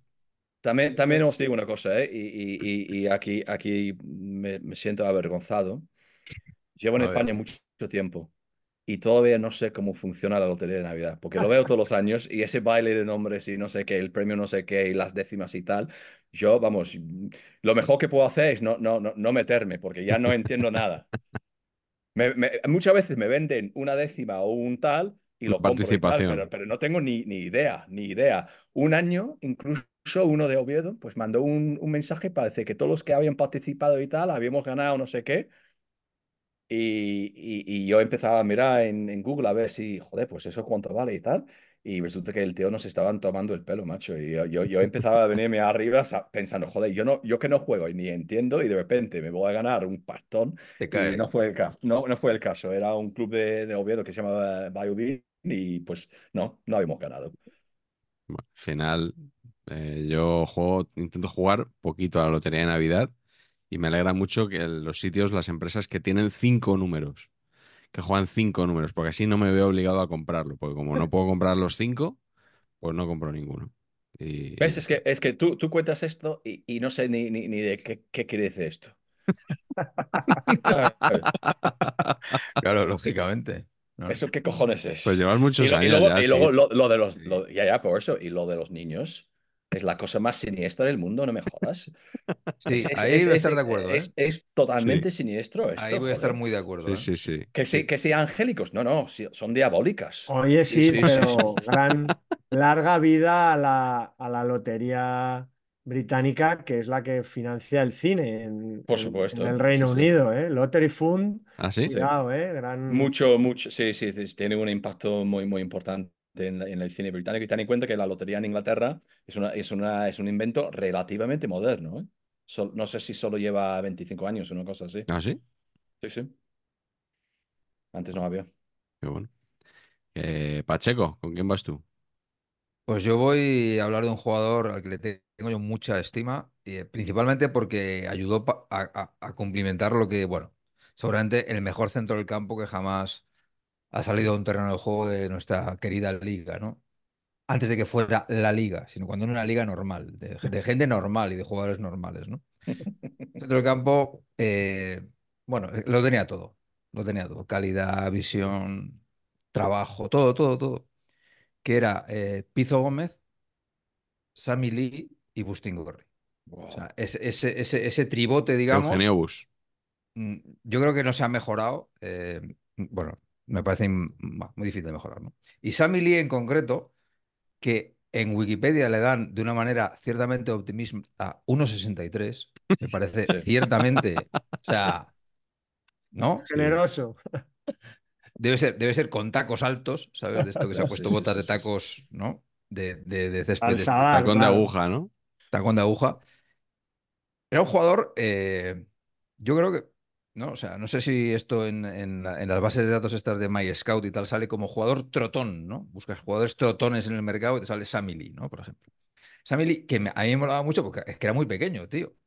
¿No? Era muy pequeño y jugaba en un fútbol como el inglés y era titular en el Liverpool. O sea, este tío, Sí. este tío, el año que el Liverpool le gana al Madrid la, la Eurocopa, la, la Eurocopa, joder, la Copa de Europa de los Garcías, este tío le ponen a, a marcar a Breitner en, en- en las semifinales contra el Bayern y o sea, es que no toca el balón, Breitner. Este, este tío de unos 63, que yo me imagino dándole los tobillos todo el rato, pa, pa, pa, pa, pa, pa, pa, pa, pa, ¿sabes? Como un dibujo animado, como un Looney Tunes, pa, pa, pa, pa, pa, pa, pa. Y luego se viene aquí al, al- a, a Osasuna, al Osasuna, ¿no? Ah, de Pamplona. sí, sí. al Osasuna con, con, con Robinson y eran una pareja de extranjeros ciertamente peculiar, Peculiar, digamos, ¿no? O sí, sea, sí. ¿no? Pero era, to- era todo como, como, como muy querible. O sea, a mí Lee se me hacía un jugador súper querible. Entiendo que para los rivales les debía parecer cualquier cosa menos querible, pero desde fuera parecía súper querible. Y, y una cosa que me ha... que es como, como se distorsionan los recuerdos. Me ha pasado igual con McMinn. Solo jugó tempo- dos temporadas en, en, en Osasuna. Sammy Lee, yo le hubiera echado cuatro o cinco y McMinn solo una Sí, en sí, Sevilla. sí.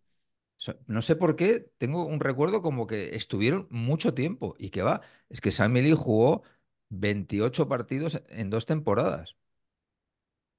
Joder, es poquísimo. Y yo tenía como que, como que, que lo hizo muy bien Osasuna. Y en Osasuna, a mí por lo que dice, mi, lo que dice Eugenio Bus, mi hermano, le tienen un cariñazo a, a Sammy Lee. A Sammy Lee. Sí. Mm. Es que venía, yo creo que venir del Liverpool, ¿no? Sí, bueno, el Claro. cántico que tenía en, en Inglaterra, que bueno, tampoco, tampoco es eh, excesivamente im- imaginativo, pero el cántico que tenía en Inglaterra era He's fat, he's round, he's bouncing on the ground. O sea que eh, eh, está gordo, está redondo y está botando por el suelo.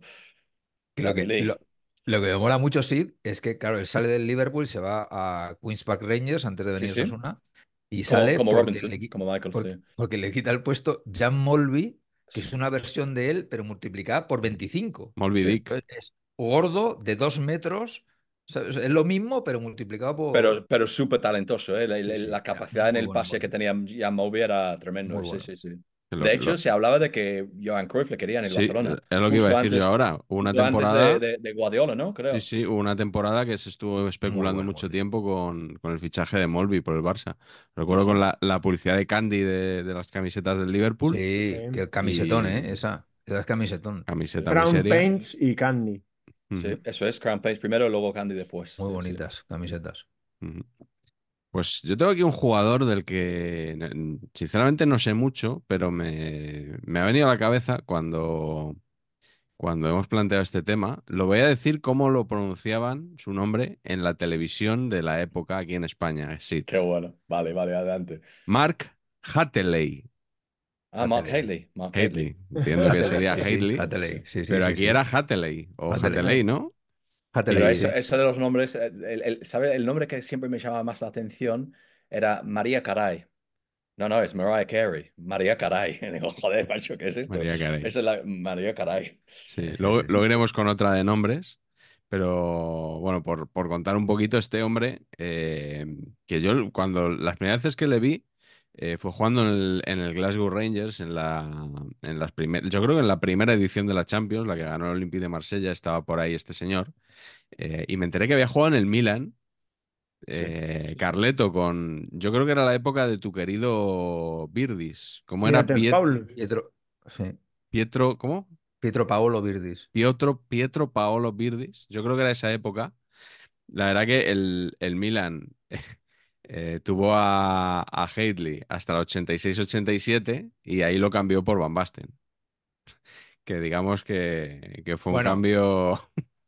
En- pero en, en Parecido, temas ¿eh? capilares, una gran pérdida. Pero en temas No, capilares no, no. era. Hatley- Muletón. Por cierto, ahora se parece bastante a Patch, el señor ¿Ah? Hadley. ¿A Heidi está como yo? Sí, sí. ¿Qué eh, dices? Está, pero como tú. O sea, exactamente igual. Con gafas y, y, la- y lo que es el, el estilo capilar, exacto, igual que el tuyo. Pero si era Igual, como, igual, era tiene una cuenta era de como. Limal. En su momento era como Limal. Sí, sí. Luego en el Rangers, ¿no? Metió Sí. muchos goles. En el Rangers sí, y jugó en el, en el, que esto yo no, sinceramente no lo sabía, en el Mónaco con Arsène Wenger. Sí, sí. Esto fue el primer fichaje de Wenger y ganó la, ganó la Liga Francesa. Sí, Y decían que, que era con Hodel. de- ¿está- ¿Jugaba con Hodel ahí o no? lo convocó, no, con Waddle, quieres decir. No, con No, Hodel. con Hodel. Hodel. Ah, no, Hodel claro, jugó perdón. En el, en el Mónaco y Que me he Waddle ido al Marsella, que me he ido- Marsella, sí. que me he ido al Marsella. Eh, no, no lo sé, no lo sé. No sé si coincidió. Sé que Hodel lo, le, creo que le convocó para, eh, cuando fue seleccionador, le llamó alguna vez. Y, y de hecho estuvo en el Mundial 86, en la lista de Inglaterra y en la Eurocopa Ochenta. 88. Sí. Sí, en el convocado. 86 creo que, creo que no jugó. Creo No que no jugó. no jugó, pero- 88 no me acuerdo si Sí. jugó o no. Creo que no, ¿eh? Ostras, qué fotón, qué fotón, amigos, acabo de encontrar. Efectivamente jugaron juntos, Hodel y, y Hadley en, en, en Mónaco, con publicidad de Alena Flelú, amigos. Desde Ah, luego. claro. Claro. Alena Flelú, pero con tipografía. Esto era una futura y puesta ahí mal. Buenísimo, buenísimo. Esa, esa, esa camiseta es maravillosa. ¿eh? Aflelu, que es el, el propio Aflelu, no la marca, creo que, que estuvo, en el, estuvo metido en el Girondins de Burdeos. Así. Suena, Don ¿no? Alen. En, no en- sí, en la época de, de, de Zidane. Hey, I'm Ryan Reynolds. Recently, I asked Mint Mobile's legal team if big wireless companies are allowed to raise prices due to inflation. They said yes. And then when I asked if raising prices technically violates those onerous two year contracts, they said, What the f are you talking about, you insane Hollywood ass? So to recap, we're cutting the price of Mint Unlimited from $30 a month to just $15 a month. Give it a try at mintmobile.com slash switch. $45 upfront for three months plus taxes and fees. Promo rate for new customers for limited time. Unlimited more than 40 gigabytes per month. Slows. Full terms at mintmobile.com. creo recordar. Eh, pero bueno, y, y este señor luego jugó, me refiero a Hadley, seis temporadas en el Glasgow Rangers, haciendo pareja de ataque con uno que sale aquí habitualmente en saber empatar, Ali McCoist, el de las botas de oro dudosas, como Dorin Mateut y tal. Sí. Y Sí, sí. eh, no sé si recordáis también a- al que iba a ser uno de los mejores jugadores de Europa y que al final se quedó en nada, el señor Mikhailichenko. Uy, Mikhailichenko. ¿Os acordáis de Mikhailichenko? Sí, tío, de la es Unión verdad. Soviética, Pero iba a ser, sí, sí, es verdad, tío. que se iba a comer el mundo y tal, luego fue a la Sampdoria, eh, fracasito, y de ahí a Escocia.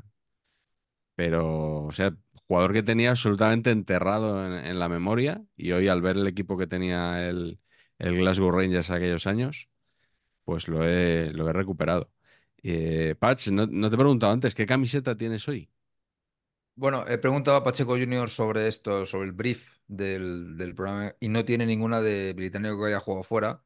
Entonces, aprovechando que yo he leído de una manera que creo que lo he soñado, Sí, que había un rumor de que en este mercado Calvin Phillips se acercaba al Barcelona. eso se ha publicado, sí. Eso, o sea, delirio total.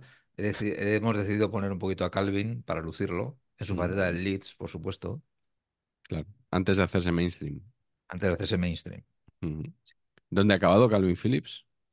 ¿En el Vila se ha ido? ¿A dónde se ha ido? Eh, ¿West Ham? Pues sinceramente no sabría West Ham. West Ham. West West Ham. Me West suena a Ham, West Ham. West En todo caso, la idea de que el Barcelona le pudiese pagar, pues es, es Claro. delirante. Claro. Claro, claro. Y a mí me gusta mucho, reconozco, ¿eh? Calvin Phillips me gusta Mm. mucho. Tengo que verle porque lleva dos años parado. Pero en el mundo Bielsa, joder, le sacó un rendimiento Sí. increíble. Jugar solo, ¿eh? De medio centro, él solo, una bestia. A mí me gustaba mucho. Sí, sí. Venga, vamos con la tercera ronda, Sid. Vale, a ver, ¿quién, quién tenía apuntado yo aquí? Ah, sí, esto, esto- este, este es bueno. por- Pues tú me has permitido, no sé si igual es un- una equivocación de tu parte, tirar también de entrenadores, ¿no? Sí. Entonces, de un entrenador, eh, realmente tengo dos. Vamos a, vamos a tirar los dos, eh, no, no juntos, ¿eh? Luego, luego ter- termino tirando del otro. Pero primero de Howard Kendall, eh, que estuvo en el, en el Athletic Club. eh, y dicen en Bilbao que todavía tú puedes entrar en un bar, no me acuerdo cuál bar es, igual es el bar, es el Winston Churchill, y tú puedes pedir un Howard Kendall que si no me acuerdo muy bien si es vodka con naranja o si es ginebra con naranja, pero bueno, en todo caso es una cantidad industrial de, de alcohol con naranja. Y- y Howard, Howard pues eh, estuvo encantado en, en, en Bilbao, de hecho él vivía en Lezama. Cuando, cuando él llegaba al Athletic, pues estaba buscando una casa y tal, y un día está dando una vuelta por, por Lezama con, bueno, entiendo que con el, que, el de seguridad o el que maneja un poco la instalación, y se encuentra con un pequeño piso, como un pequeño espacio ahí para los entrenadores y tal. Y él dice, ¿y aquí? ¿No podría vivir aquí? Y entonces le dicen que, que vale, perfecto. Pues entonces hay un tiempo, no creo que todo el tiempo que estuviera en, en Bilbao, pero hay un tiempo en que vive en, en Lezama. Y yo siempre pensaba que, que, que lo de Kendall era maravilloso. Y cuando trabajaba en, en la sexta con, con Pachi Alonso, Pachi trabajaba en el Atlético en aquel momento. Y Pachi cuenta unas historias de, de, de, de Kendall que son maravillosas, pero sobre todo me quedo con, con la sensación que él, él, él me contaba que hay un momento en que cuando Kendall se va, eh, vuelve a Inglaterra, eh, Kendall había sido entrenador del Everton, vuelve al Everton y tal, pues que Pachi va a visitarle y, y básicamente llega un momento en que Kendall le dice, mira, después de Bilbao, todo para abajo.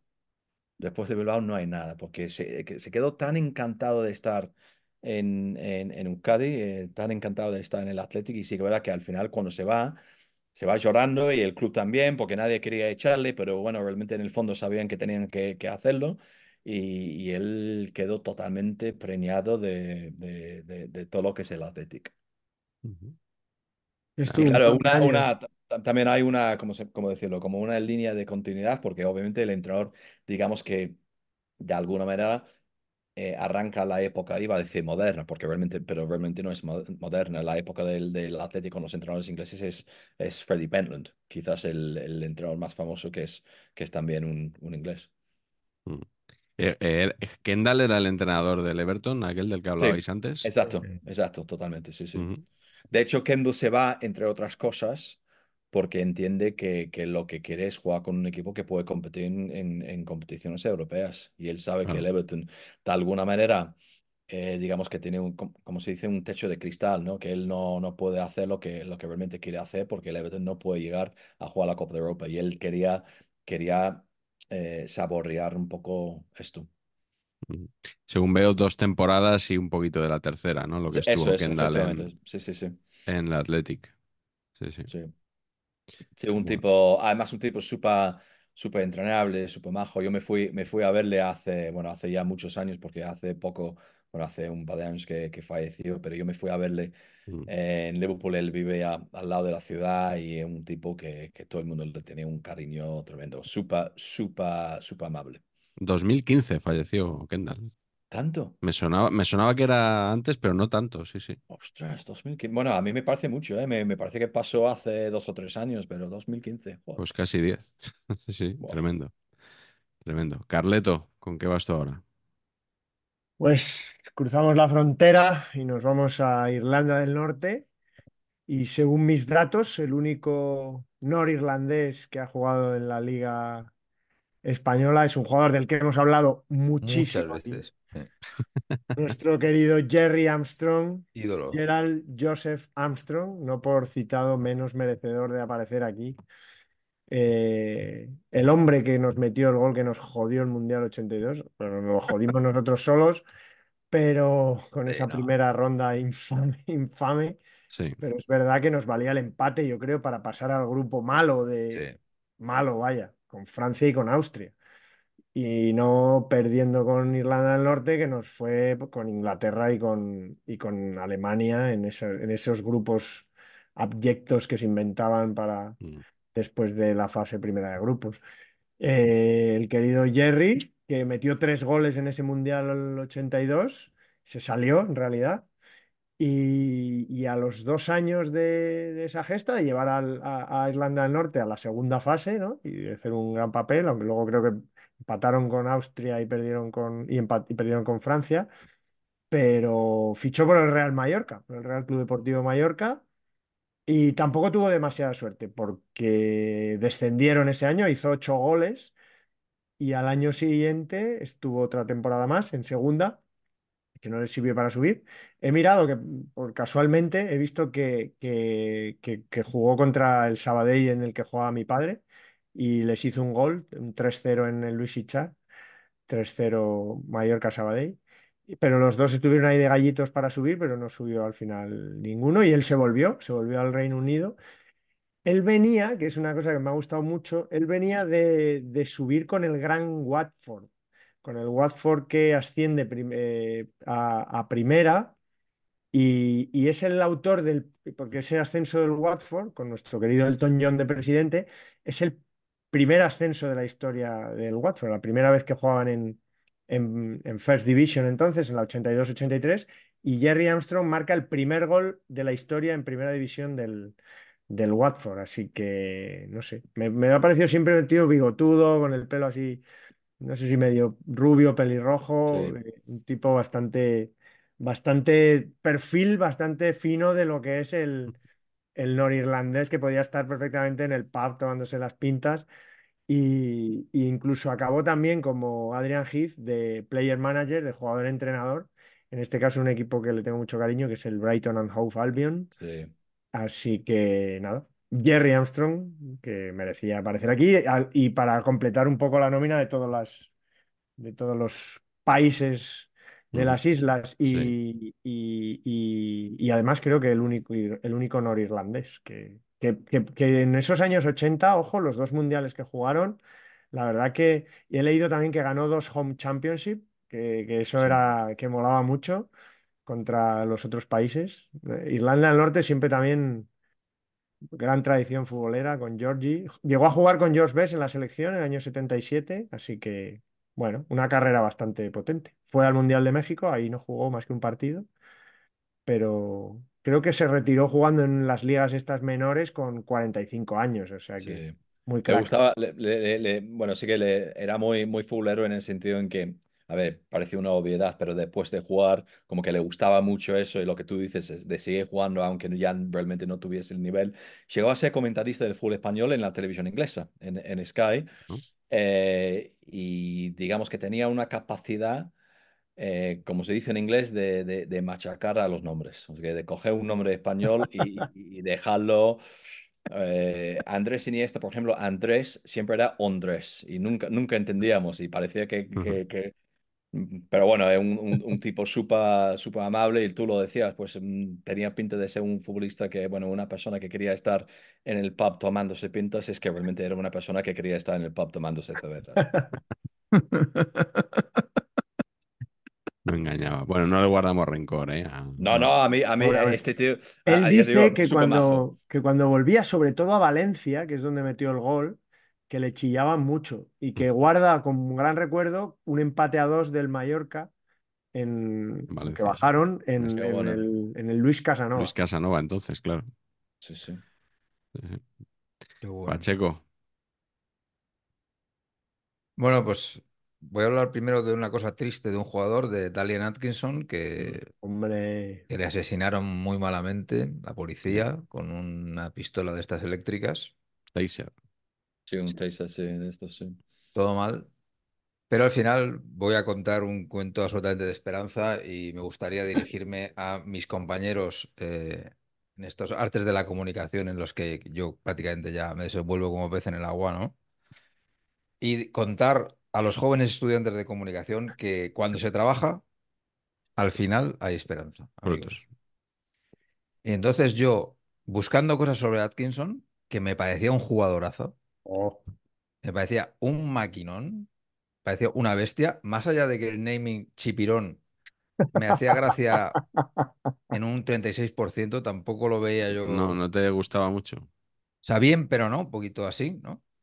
Eh, pero él me parecía un portento, me parecía un portento físico y, y, Sí, sí. oye, y que metía goles y, y luego también otra vez pareja rara con Aldrich, claro, era, ¿no? Era todo como, Vale, lo mismo. Poquito, extra- un poquito extraño, pero bueno. Bueno, por lo que os digo, buscando pues, eh, pues, infinidad de links, ¿eh? O Sí. sea, scroll y scroll y venga, entra aquí a ver qué hay, pues de repente me encuentro una entrevista en Onda Vasca a Nacho Andrés, amigo suyo de, la, de su estadía en Donosti, porque este Nacho Andrés era el recepcionista del Hotel Orly, donde se alojaba el chipirón, ¿no? En, en su estancia. Y cuenta una historia que, por eso os digo que al final el trabajo tiene sus frutos, porque va- vais a aprender un concepto que, que desconocéis. Y lo vamos a aprender hoy aquí, amigos todos, en Saber Empatar, que este programa también muchas veces parece que es solo gracia, ¿no? Y sí, sí, anécdota, pero al final también es la parte de saber tiene Hay mucha importancia. sustancia, hay sustancia. Generalmente me ocupo yo de esta parte de saber y aquí, pues una vez más, lo voy a demostrar, ¿no?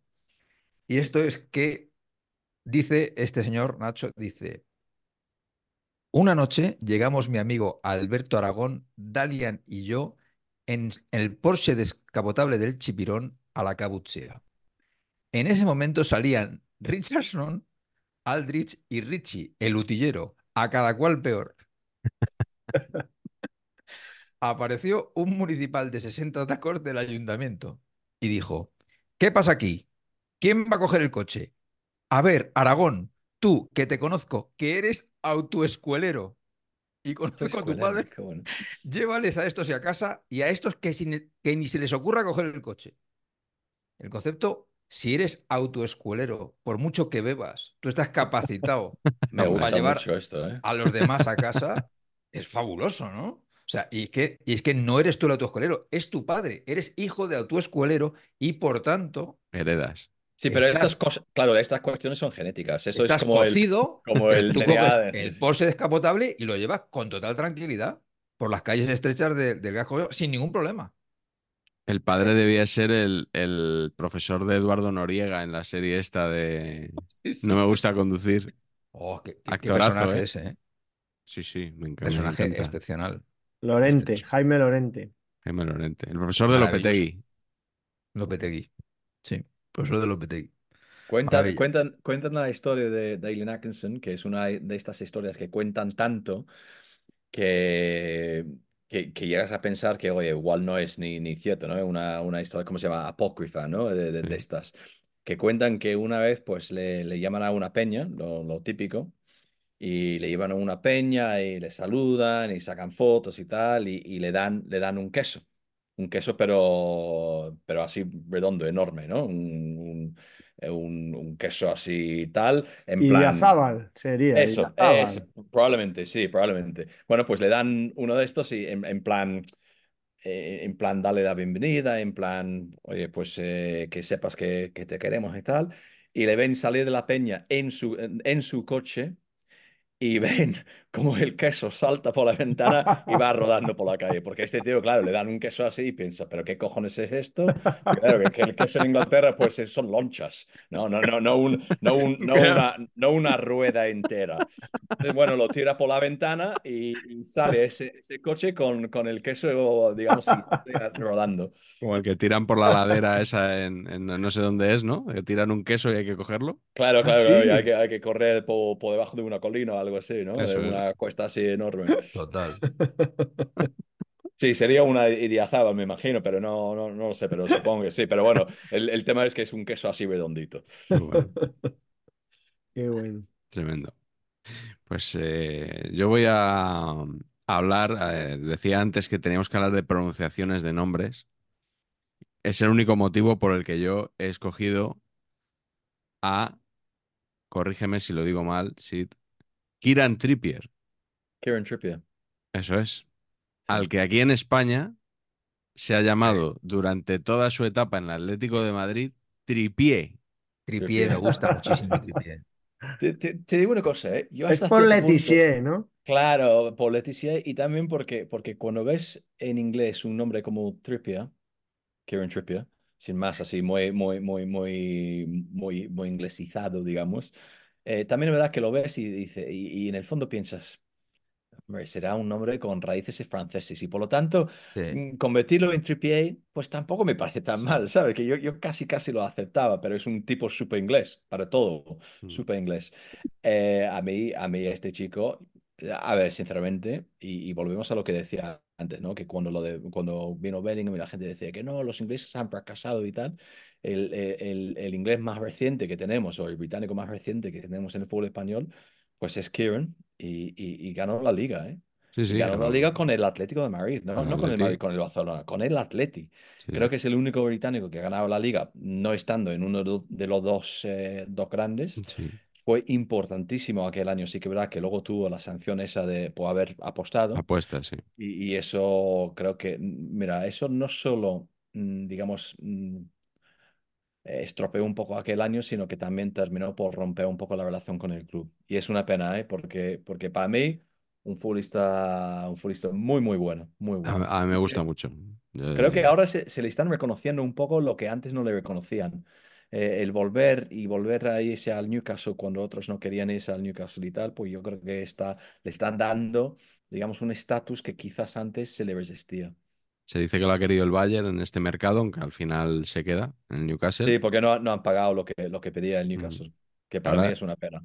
Está muy por lo inglés, ¿no? El Bayern con Harry Kane. Wow, tremendo. Y, y con Eric Dyer. No sé, si- no sé- no sé si lo, viste el otro día. La primera entrevista que hace Eric Dyer es maravillosa. ¿no? Porque no se sabe muy bien por qué. Bueno, sí que se sabe muy bien por qué, porque realmente el, el- el ser humano es tonto.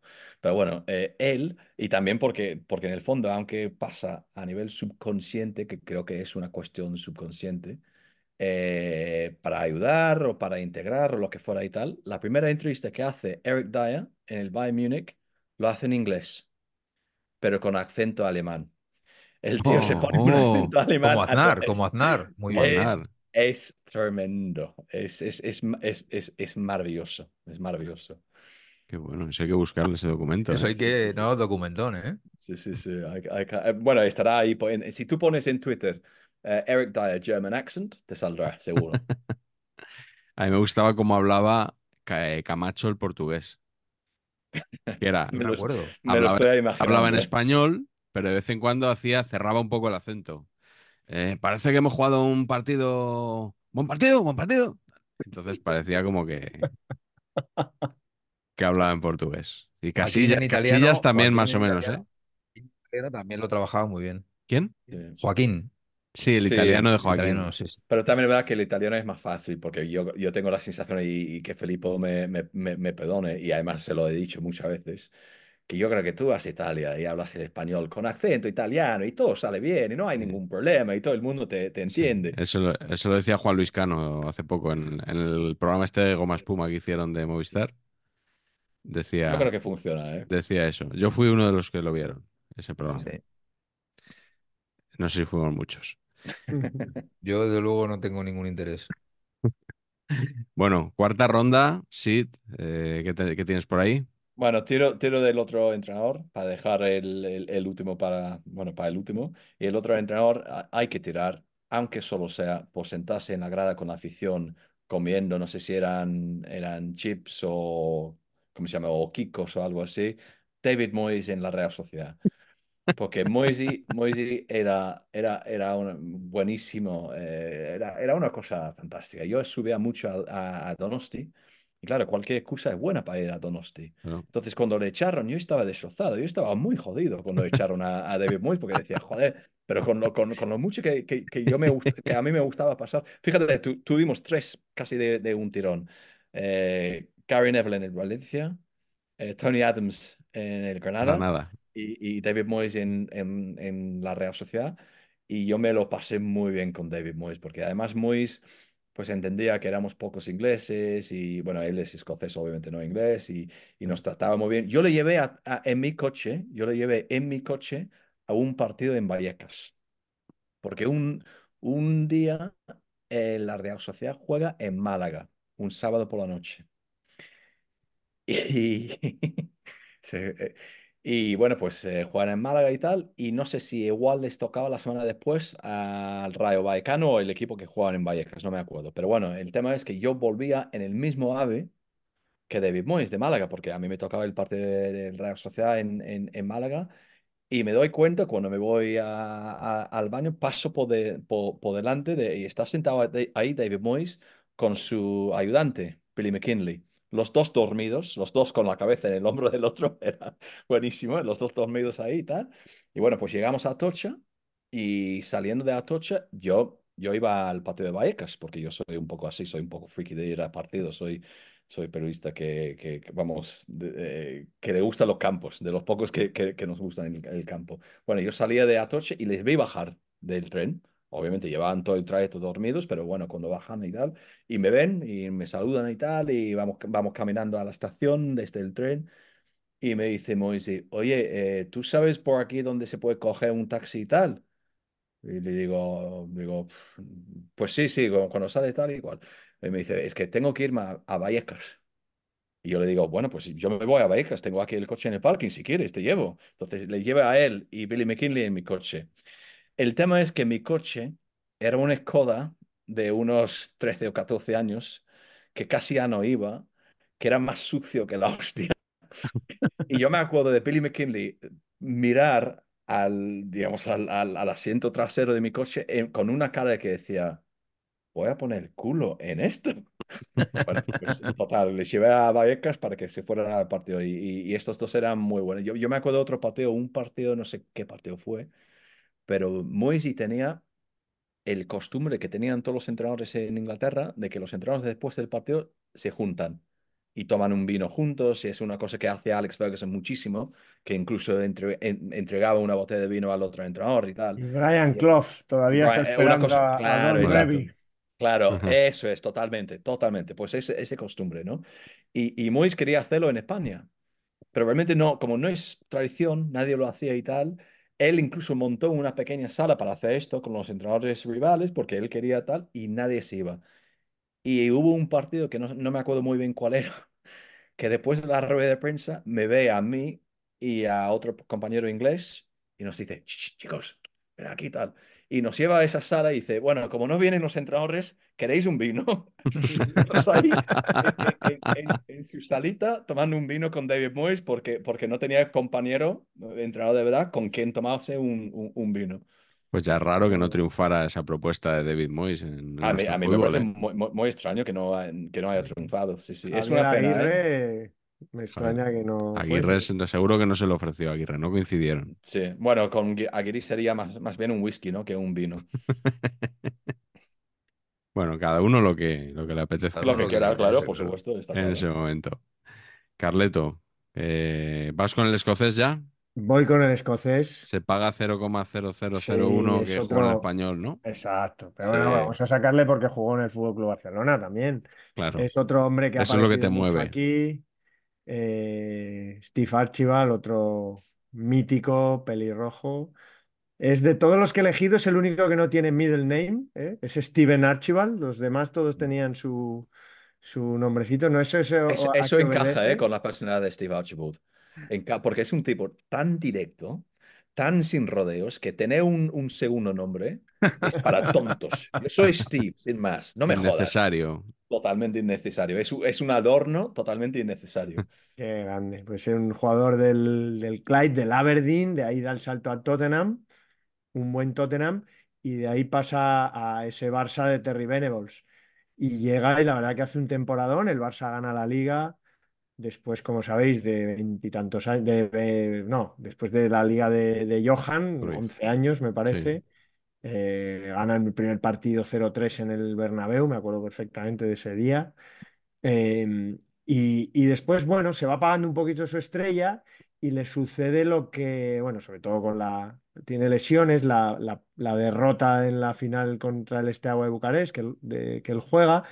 Él es el héroe realmente, junto a Julio Alberto en el partido de ida, que mete el 1 a 0, es el héroe del partido en el Comunale de Turín, un partido durísimo para el Barça, que, con la Juve de, de Platini, y él mete el gol, famoso gol con la oreja, ¿no? El, Sí. el gol de Van Gogh, vamos a decir, pero mete un gol con la oreja, de, supuestamente de cabeza, pero fue con la oreja, es un empate a uno ahí en el, en el, en el Comunale, que lo pone muy complicado para la, para la Juve, que ya tenía que meter tres si quería pasar y, el, y, y bueno, y luego el Barça pasa con el, con el Göteborg, ¿no? En, en semis, yo creo que esto fuera, debió ser cuartos.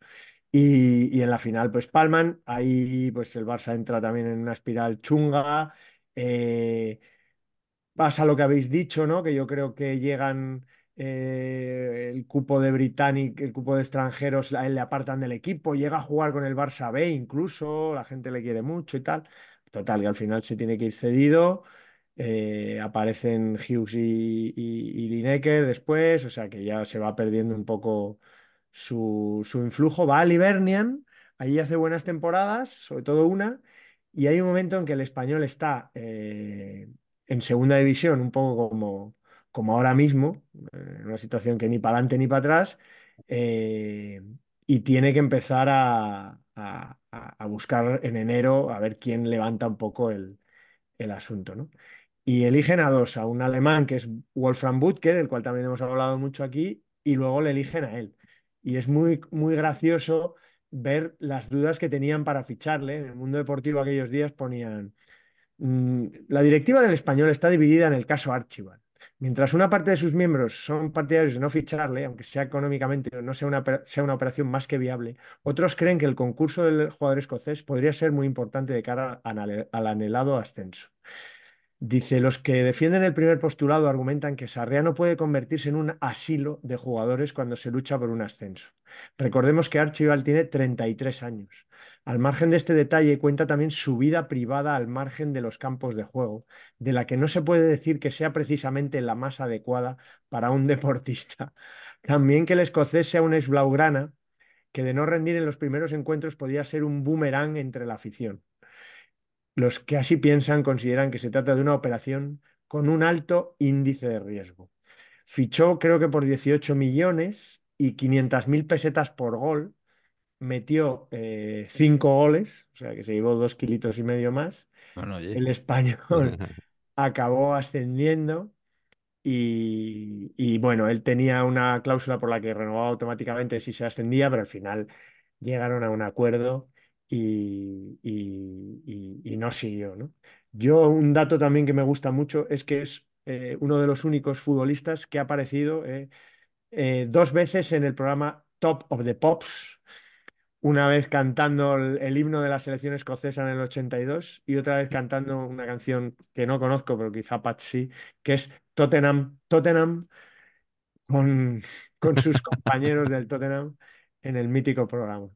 Es como Manolín, ¿no? El, que, el único que ha sí. aparecido dos veces en ese programa. Es, es, de, hecho, de hecho, lo voy a buscar para ver si tengo el, el, dato exacto, porque me acuerdo de hablar con él de esto. Él siempre, él, bueno, obviamente primero hay que tener, hay que tener en cuenta una cosa, ¿eh? cuando él llega al Barcelona, llega para reemplazarle a, a Diego Maradona, lleva la, el 10 de Maradona. hay un momento en que él dice que lo de Top of the Pops, te lo voy a buscar a ver si tengo aquí la fecha exacta, porque yo me acuerdo que él me decía... Eh, me dice, bueno, en el mismo programa, ¿eh? No es que salga dos veces en Top of the Pops, es que salga dos veces en Top of the Pops el mismo día. El mismo día, porque sale con Spurs y con la selección escocesa el mismo día con las dos canciones en el, en el, en el año 82. Es, hay que rescatarlo ese programa. Sí, sí, y, sí, y me, dice, me, dice, me, dice, me dice, aquí, aquí tengo la frase, que esa frase me, me parece maravillosa. Me dice, algún día eso va a ser una gran pregunta de quiz. Pero una pregunta casi mejor es si yo fui el primer, la primera persona en hacerlo en la historia de Top of the Pops, que hay que tener en cuenta que, por cierto, que Top of the Pops es un programa con una historia enorme en Inglaterra, un, un, un impacto, un peso social tremendo. Dice, la mejor pregunta es, ¿y quién fue la segunda persona en hacerlo? La segunda persona es Glenn Hoddle en el mismo programa, porque salen los dos cantando con Tottenham Luego sale Archibald cantando con la selección escocesa en el 82, supongo que eso es justo antes del Mundial, y será la canción de Tottenham para la final de Copa del 82 y Escocia de, la final de, de, de las finales del Mundial. Y justo después de terminar Escocia, sale Glenn Hoddle con la selección inglesa a cantar. Entonces, dos futbolistas en el mismo programa salen dos veces y Archibald siempre presume de ser el primero porque Inglaterra sale después de Escocia. Fútbol bueno. special, ¿no? En Top of the Pops ese, sí, sí. ese día. Es que es, es expreso total, ¿eh? pero, pero también es verdad que yo me acuerdo que en, en, en, aquella época pasaba mucho esto, ¿eh? no, no, que, no que saliesen dos veces, pero que los equipos de fútbol, eh, eh, que, que, también es verdad que la, la, cultura ha cambiado en eso. Y, y Felipe y yo, cuando teníamos una sección de radio sobre la música futbolística, tirábamos mucho de eso, porque había una tradición muy, muy importante en Inglaterra de que uh -huh. los equipos que llegaban a la final de Copa siempre sacaban discos, siempre. Y claro, las, las selecciones nacionales cuando iban a los mundiales también. Y quizá la federación, la Real Federación Española de Fútbol, podría un poco sí, sí. instaurar esta costumbre, ¿no? Quiero, bien, ¿eh? quiero, terminar con Steve, con su, su, frase cuando ficha por el Real Club Deportivo Español es del español, recordemos estaba en segunda en este caso, pero él venía de año y medio antes jugar en el Barça contra el español. Del español conozco a Encono y a dos o tres más pero no recuerdo sus nombres. No, no, no. Es que impecable, ¿no? Totalmente, bien. Qué gran tipo. Entrecomillado, ¿eh? Buenísimo. Buenísimo. Pacheco, te toca. Bueno, yo voy a hablar de. Yo creo que he hablado de él ya 800 veces, pero es uno de mis jugadores favoritos de todos los tiempos y hay que meterlo aquí. De, ¿No? O sea, aunque me repita. Potele. Bueno, pues por el mismo club, por el mismo club que Potele, efectivamente. Y mismo, mismo porte, digamos, también, ¿no? Que Potele. ¿no? Evidentemente, Laurie Cunningham, uno de mis jugadores favoritos de, de siempre. Jugador, yo creo que en el Madrid absolutamente incomprendido. Y que eh, esto que decía así, de efectivamente, de ponemos en cuarentena a los británicos, no se van a adaptar eso se, cuando vino Cunningham aquí era, o sea, estaba clarísimo porque era A, británico y dos, era negro. Y, y había un rumor de que los negros en el Madrid no funcionaban. O sea, Por Didi. Porque claro, hasta, claro, hasta qué época el único era Didi, creo. Claro, claro. Pero era como, no, no fichamos porque no funcionan. Debe ser una teoría de Bernabéu de estas, un poquito de aquella manera, ¿no? Y no, y no fichaban jugadores. Eh, Eh, eh, y y lo, lo que me impresiona de Cunningham es que eh, yo he visto fotos de. Es que no he visto fotos, tantas fotos en Madrid, pero las fotos de Cunningham de antes de venir a Madrid, cómo vestía, eso en, en, en el Madrid de 1979 debía ser, o sea, eh, loquísimo, ¿no? O sea, esas, ¿no? Esa- esos solapones, esas movidas. Maravilloso, ¿eh? Sí, mí, a mí me parecía que tenía un estilazo, ¿eh? Cunningham. O sea, en todo. Fuera, dentro, como jugador, una clase. La zur- bueno, la zurda, el mitiquísimo. A mí, que la cuento todas las veces, pero es que me, impresionó el, el rollo sacar los corners con el exterior. Yo eso solo, solo he visto a Cunningham. Y, la ponía donde quería. Y sí que me parece que en el Madrid tuvo un problema grande, que es que estaba Santillana y él jugaba de extremo izquierda. Y no era un extremo. Era otro tipo de jugador, tampoco era un 9, pero desde luego no era un extremo. Jugaba la banda, estaba perdidísimo. Y tuvo, pues eso, exhibiciones, ¿no? Como aquella en Barcelona mitiquísima que el Camp Nou le aplaudió y toda esta vaina maravillosa. Y luego tiene otras historias también fuera del campo, bellísimas, ¿no? Como que Bizcocho le rompe la pierna, básicamente, y a la semana siguiente le pillan en Pachá bailando con la escayola. Que me parece, o sea, con la me parece de genio, sí, sí. ¿no? Genio absoluto. ¿no? A ver, Lauri, o sea, no sé, igual se te, se te iba a ver, ¿no? Porque digamos que eres una persona un poquito racialmente diferente a lo que había en el Madrid de los 80, ¿no? Vas con estos, este tipo de abrigacos y las cadenas y no sé qué, y vas escayolado, colega. O sea, a ver, es que, ¿no? O sea, pasar desapercibido por regular, ¿no? No, y él, y él, él, él encontré una, una entrevista con él de aquella época que él realmente no entendía que era un problema. Que él decía que, mira, los médicos me dijeron que ya, ya, ya estaba bien, que con la discapacidad, que me iba a casa, que, que vida normal.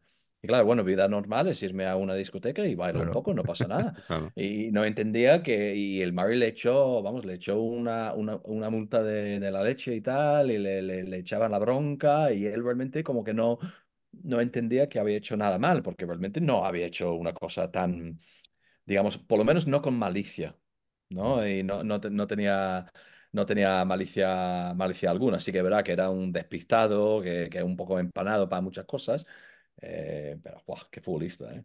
Qué a mí me, me impresionaba. La biografía eh, Different Class, que así se Sí, la de titula, Dermot Kavanagh está bien, Sí. sí. Está muy eh, bien. que ha sido nominada al, al premio Panenka Ah, sí. al libro del año, pero esto no quiere, esto no quiere decir nada, porque es que nominan cada cosa a ese premio. Ah, Lo sí, dejas sí. ahí, ¿no? Lo dejas ahí. No, no, no, no, no, totalmente. O sea, yo, yo he alucinado, sí. yo he alucinado. O Yo sea, también, yo también. Sí, sí. El libro de los otros está ahí. E- eh, Es increíble. The Others. Sí, sí, fatal. de- ¿eh? Los del otro lado le están Sí, sí, sí. nominado mejor al libro del año, nada menos. Sí. Como si fuera un libro. A mí lo que me impresiona es que lo consideren libro. Eso, El pone, claramente en el título pone el álbum de. De.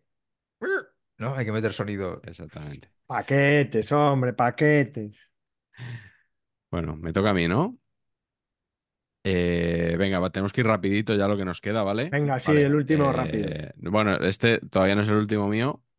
Ah, perdón, perdón. Mark Draper, Sí, Mark Draper. ¿os acordáis de este señor?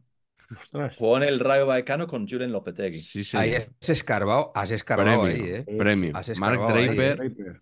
eh, jugador de No, Aston Villa, el hermano todo. de Don. El hermano de Don Draper, sí. Sí, sí. Yo lo recuerdo del Aston Villa, de las transmisiones de Canal Plus del fútbol inglés de principios de los 90, que tuvo un paso fugaz por el Rayo antes de volver a Inglaterra en un mercado de invierno. Jugó cuatro partidos en la temporada 99-2000, solo un partido como titular. En un, un Rayo que estaba quinto cuando él llegó, que es el que luego eh, obtiene una invitación para jugar la Copa de la UEFA Sí.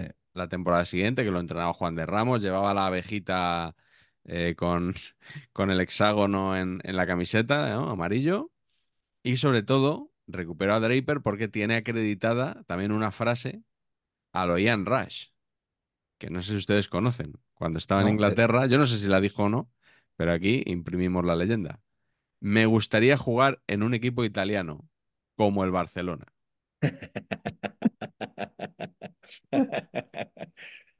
Es un poquito Bueno. de la escuela de la escuela Rush, el señor Draper. Podría ser, podría ser. Venga, vamos con la última ronda. Vamos a ver si la, podemos hacer un poquito más rápida para no irnos tan tarde a la cama. Vale. Eh, Sid, ¿cuál es tu último nombre? ¿Otro Vale, pues entrenador voy- o no? No, no es entrenador. eh, voy a tirar de un futbolista y solo voy a tirar de un futbolista para contar una historia maravillosa eh, y solo una. Jermaine Pennant. Ah, Jermaine Pennant que hombre. jugaba en el, en el Zaragoza. Sí, señor. Sombrerazo, sombrerazo. El día, el día en que él sale de, del Zaragoza, sale corriendo el último día del mercado y sale corriendo para coger un vuelo en Madrid. Obviamente vive en Zaragoza, tiene que copiar el AVE de Zaragoza a Madrid para, para coger el, el vuelo. Deja el coche, su Ferrari, en el parking de la estación de Delicias de Zaragoza. Y no sé si unos, no sé cuánto tiempo habrá pasado, pero entiendo que eran casi seis meses. Le llaman o le mandan una carta para decirle que su coche sigue dentro del parking y que se ha olvidado totalmente de un Ferrari que tenía en Zaragoza y lo había dejado ahí en el parking. Pero hay varias versiones de la historia y una de las versiones es que había dejado el coche ahí todavía en marcha, con las llaves dentro, y el coche estuvo dos semanas antes de quedar si- sin gasolina. Simplemente lo había dejado ahí, bum, bum, bum, Al ralentí. al- así corriendo para el, tren. Lo más maravilloso de esto es que yo quería confirmarme esta historia y hoy cogí la autobiografía de, de, de Jermaine Pennant, que es graciosísimo, por cierto, ¿eh? Y cuenta que cuando estaba en Zara- Zaragoza pasaba todo el tiempo buscando chicas en Barcelona en Madrid en donde podía. Porque él salía de Zaragoza a buscar por, por, por donde tal. Bueno, pues ¿Y él, las de Zaragoza no, no le gustaban pues él dice, él dice que Zaragoza para salir era espantoso, era ¿Ah, sí? malísimo. Y por eso se quería ir a Madrid, a Barcelona y tal, a Marbella, donde pudiese estar eh, eh, como Dios manda, ¿no? Bueno, pues él, él abre precisamente el, el capítulo con esta historia. Y él dice, bueno, siempre se cuenta eso y tal y cual y no sé qué. Dice, mira, soy tonto, pero no tan tonto. ¿Cómo voy a olvidarme de que tengo un Ferrari? ¿Y cómo voy a olvidarme de un coche dejándolo todavía en marcha para correr, para, para coger un tren? Sí que verdad que cuando volví a Inglaterra iba corriendo y dejé el coche ahí, pero no es cierto que me tuviesen que llamar, no es cierto que me había olvidado y tal. Pero lo bueno de ese libro es que no sé por qué lo han hecho, pero cada tres o cuatro páginas tiene un pequeño trozo de texto de personas que han convivido con Jermaine Pennant. Y en ese capítulo tiene un trozo de texto del representante de Jermaine Pennant, de su agente, que dice, Jermaine siempre lo niega, pero dejó el coche en el parque, en marcha, y quedó sin gasolina y se olvidó totalmente del coche. Él siempre lo niega, pero es 100% cierto. Qué Qué bueno. En su propio libro, ¿eh? Su, su- Buenísimo. En el propio Su libro en el que lo niega. su, su representante matándole y aceptando que lo que acaba de negar en esas mismas páginas es cierto. Carleto, tenemos que salir en defensa del público femenino zaragozano Claro. porque tú y yo hemos trabajado ese segmento y tenemos que salir ahora mismo a defenderlo. La calidad, honor. ¿no te parece que- Que Pero me parece final- que al- Pena en al- este estaba un claro, poquito. a- al le final, gustaba claro, mucho el pijerío, ¿no? Claro, cada uno tiene su- sus, sus gustos, ¿no? Y igual los gustos de Pennant eran muy, muy, muy particulares, no lo sé. claro. Ya. Bueno, que el- eso lo mejor para confirmarlo, eh, Sid, es que te pongas en contacto, en este caso, con, con Adif, creo yo, con el administrador de infraestructuras Sí. ferroviarias. Hombre, Si que yo, si entiendo yo que es fuera la entidad que gestionaba ese parking de delicias, Claro. que llames al, al departamento de comunicación Sí.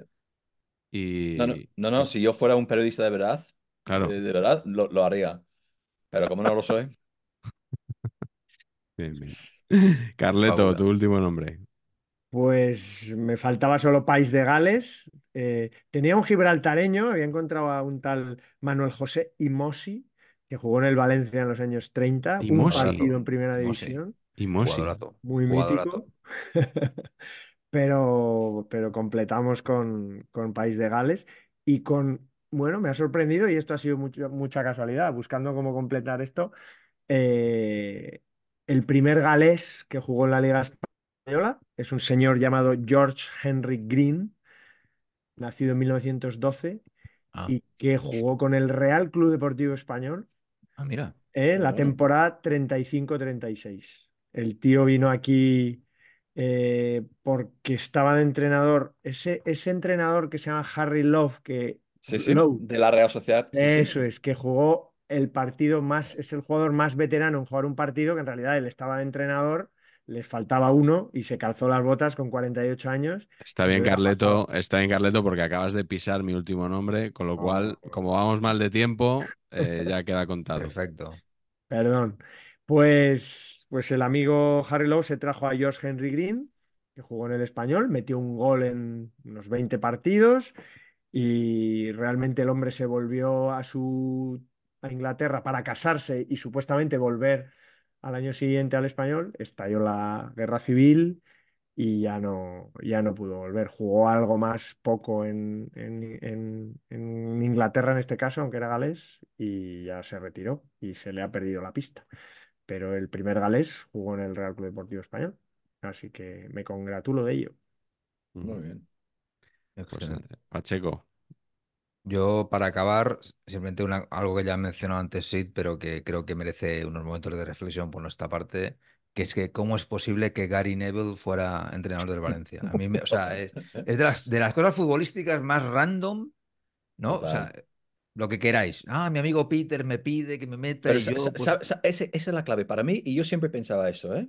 Y, y tampoco es para, para ponerme a rajar, pero bueno, vamos a rajar un poquito. sí, hombre, sí. Eh, siempre se presentaba lo de Neville desde el propio club como si Gary Neville le hiciera un favor al Valencia. Claro.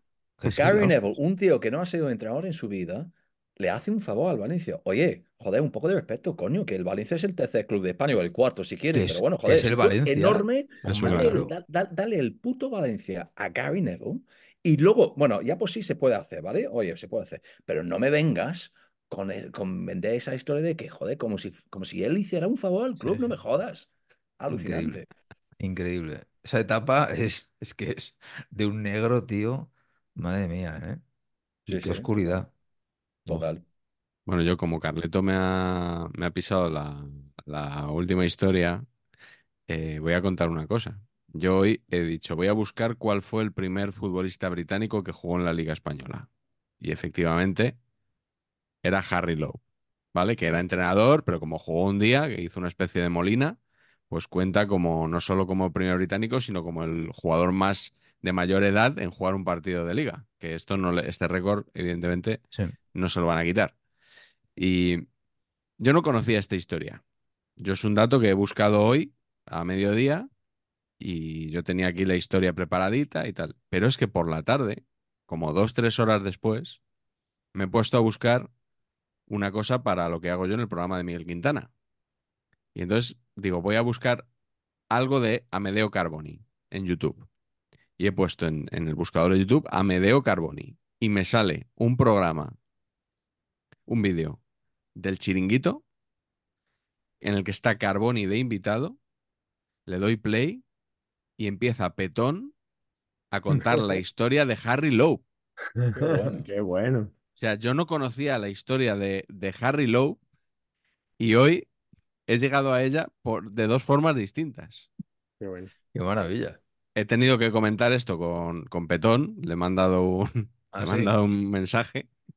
Sí, sí. Y me, bueno, no- creo que no traiciono nada porque él eh, me dice que ha sido sincronicidad. O sea, que no ha sido casualidad, sino sincro- sincronicidad. Y me dice, desecha cualquier coincidencia. El personaje quería estar, estar cerca de ti y lo ha hecho por partida doble. Bravo. Sí, Así sí. que me, me quedo con, me quedo con esto. Perfecto. Venga, vamos a la glorieta pa'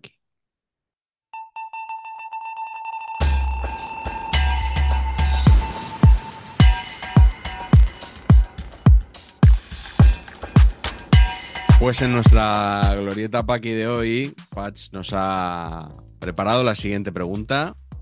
¿Serían estos británicos buenos fichajes para el mercado de invierno? Si creéis que la opción que os vamos a dar es buena, pulgar hacia arriba, sí. Y si creéis que no sería un gran fichaje, pulgar hacia abajo. ¿Pero para, para qué equipo? Te vamos a decir nombre Ah, vale, vale, y vale, posible equipo. ¿De perfecto, acuerdo? Vale. Por ejemplo, el. Real Madrid, que, que tiene dos, a sus dos centrales titulares lesionados. Patch propone aquí Harry Maguire por el Real Madrid. Pues gracias. Harry Maguire se sale en el Madrid, amigos. Os lo digo ya, si esto pasara, se sale. Sí. Primero, habría que ver si Adidas puede hacer una camiseta con corchetes para que le quepa la cabeza, pero una vez solventado eso, se sale. Listo. O sea, se sale. Pero defendiendo o atacando. En todos los aspectos. O sea, En es que me parece un central para el Madrid espectacular, Maguire. Bien, bien. De- debo reconocer que de los nombres que has puesto no conozco a la mitad, así que voy a valorar en función del naming. Del naming. Ah, bueno. Vale, vale, vale. ¿Vale? Me parece bien. Segunda opción, Dominique Solanque por el Sevilla. Cualquiera ahora mismo que venga al Sevilla Sí, sí. mejora. Este es sí, buenísimo, como, ¿eh? como, como que pongan a mí, joder. Sí, correcto. Este, este en concreto es- está Este en es un muy temporadón. Este es muy bueno. Sí, ¿Dónde juega Solanque? Con Iraola. Con ahora en bomb. Ah. Siguiente nombre es John McGinn o McGinn al Atlético de Madrid. Mm, Sid no le sí. convence. Y te tenía toda la confianza. ¿No te parece muy cholo Simeone, McKean? Sí, pero me parece que no. No tienen necesidad. Eso es correcto, es correcto. No le viene bien. Está es puesto cubierto, eso es verdad. Eso es verdad. Siguiente opción, lo hemos comentado antes durante el programa, Calvin Phillips por el Barça. También casi que lo mejora todo, ¿no? Poco de espíritu, ¿no? Vendría bien, vendría bien. No sé si sería. No, no es un jugador para el Barcelona, pero vendría bien. ¿Te gusta más que Uriel Romeu? No, pues no te rías, contéstame. No, hombre, no. A mí, primero, Uriel Romeu me gusta, para empezar la conversación. Otra cosa es que no está, no ha funcionado lo que queráis. Me gusta. Pero es que Calvin Phillips me parece un jugadorazo, ¿eh? Que Guardiola no le ha visto, y como Guardiola no le ha visto y no le ha gustado, y vale, y Rodri es el mejor Rodri. Pero ¿cómo que no le ha visto? que ¿Cómo que no le ha visto? ¿Qué Que significa no le ha que no visto le ha para visto? jugar, que no le ha sacado, o sea, Ah. que, no, que no le ve. Vale.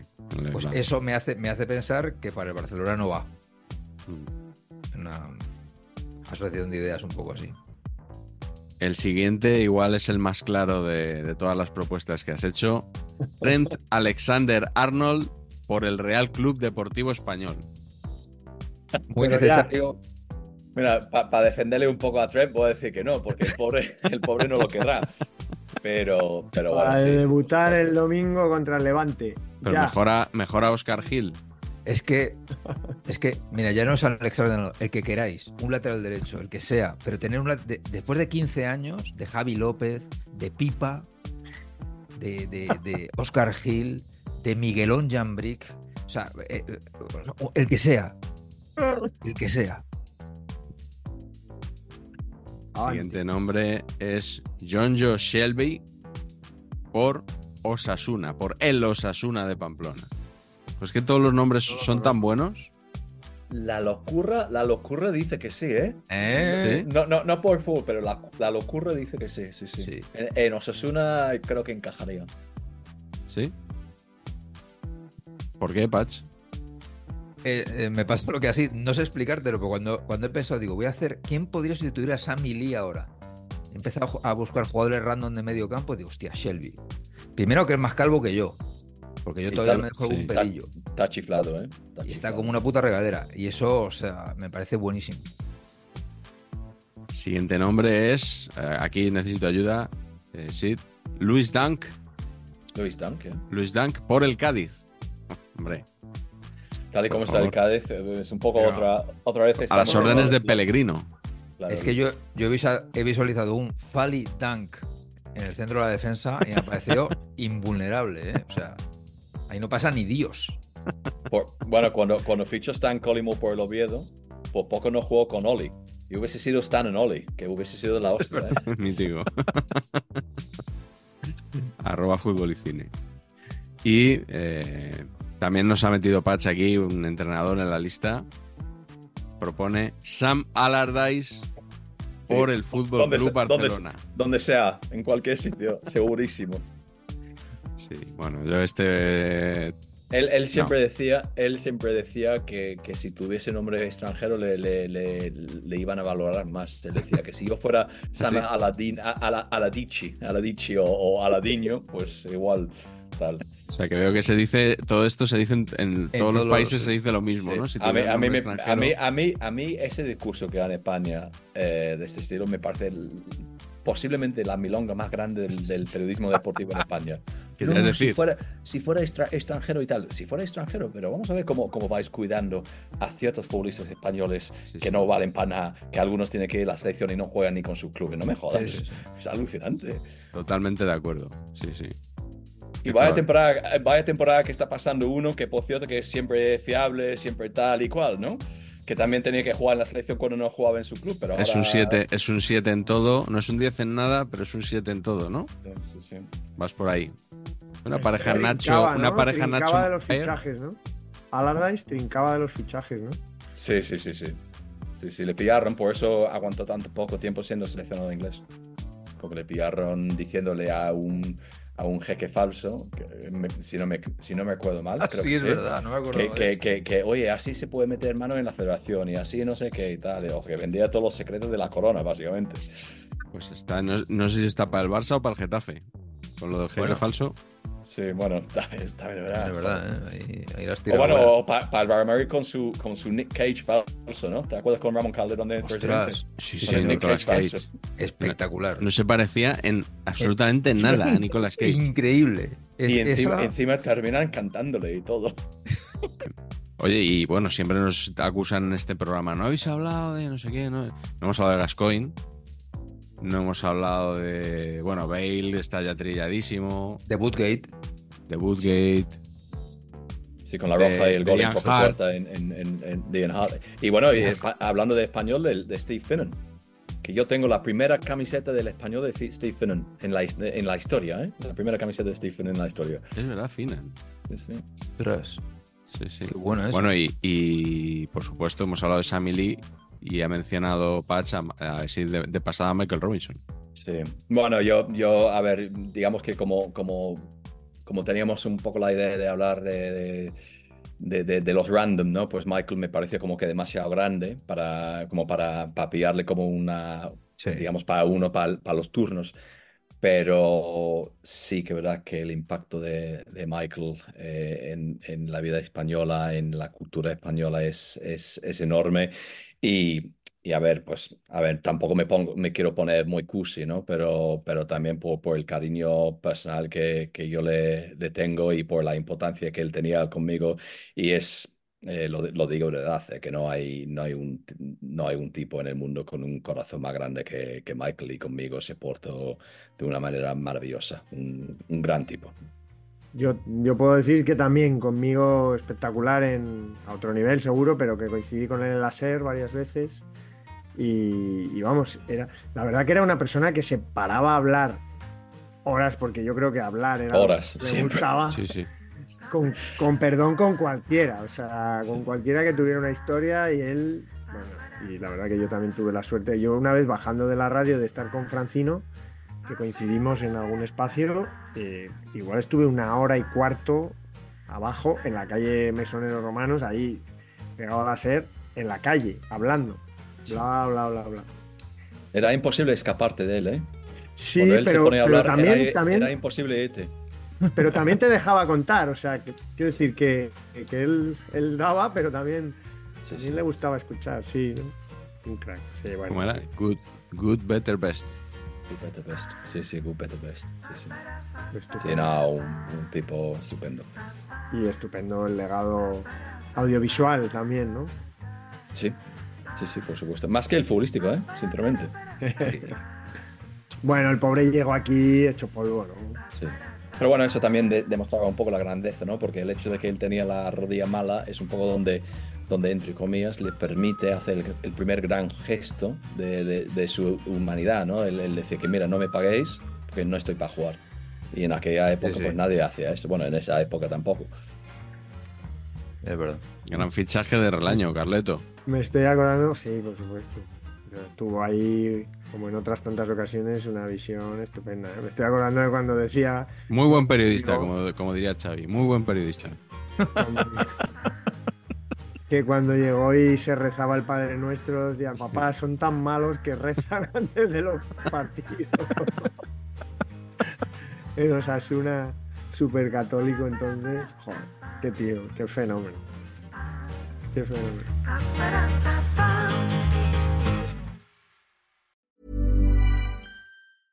Selling a little or a lot?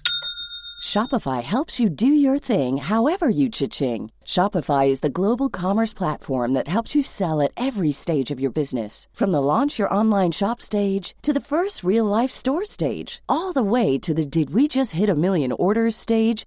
Shopify is there to help you grow. Shopify helps you turn browsers into buyers with the internet's best converting checkout. 36% better on average compared to other leading commerce platforms because businesses that grow grow with Shopify. Get a $1 per month trial period at shopify.com/work. shopify.com/work.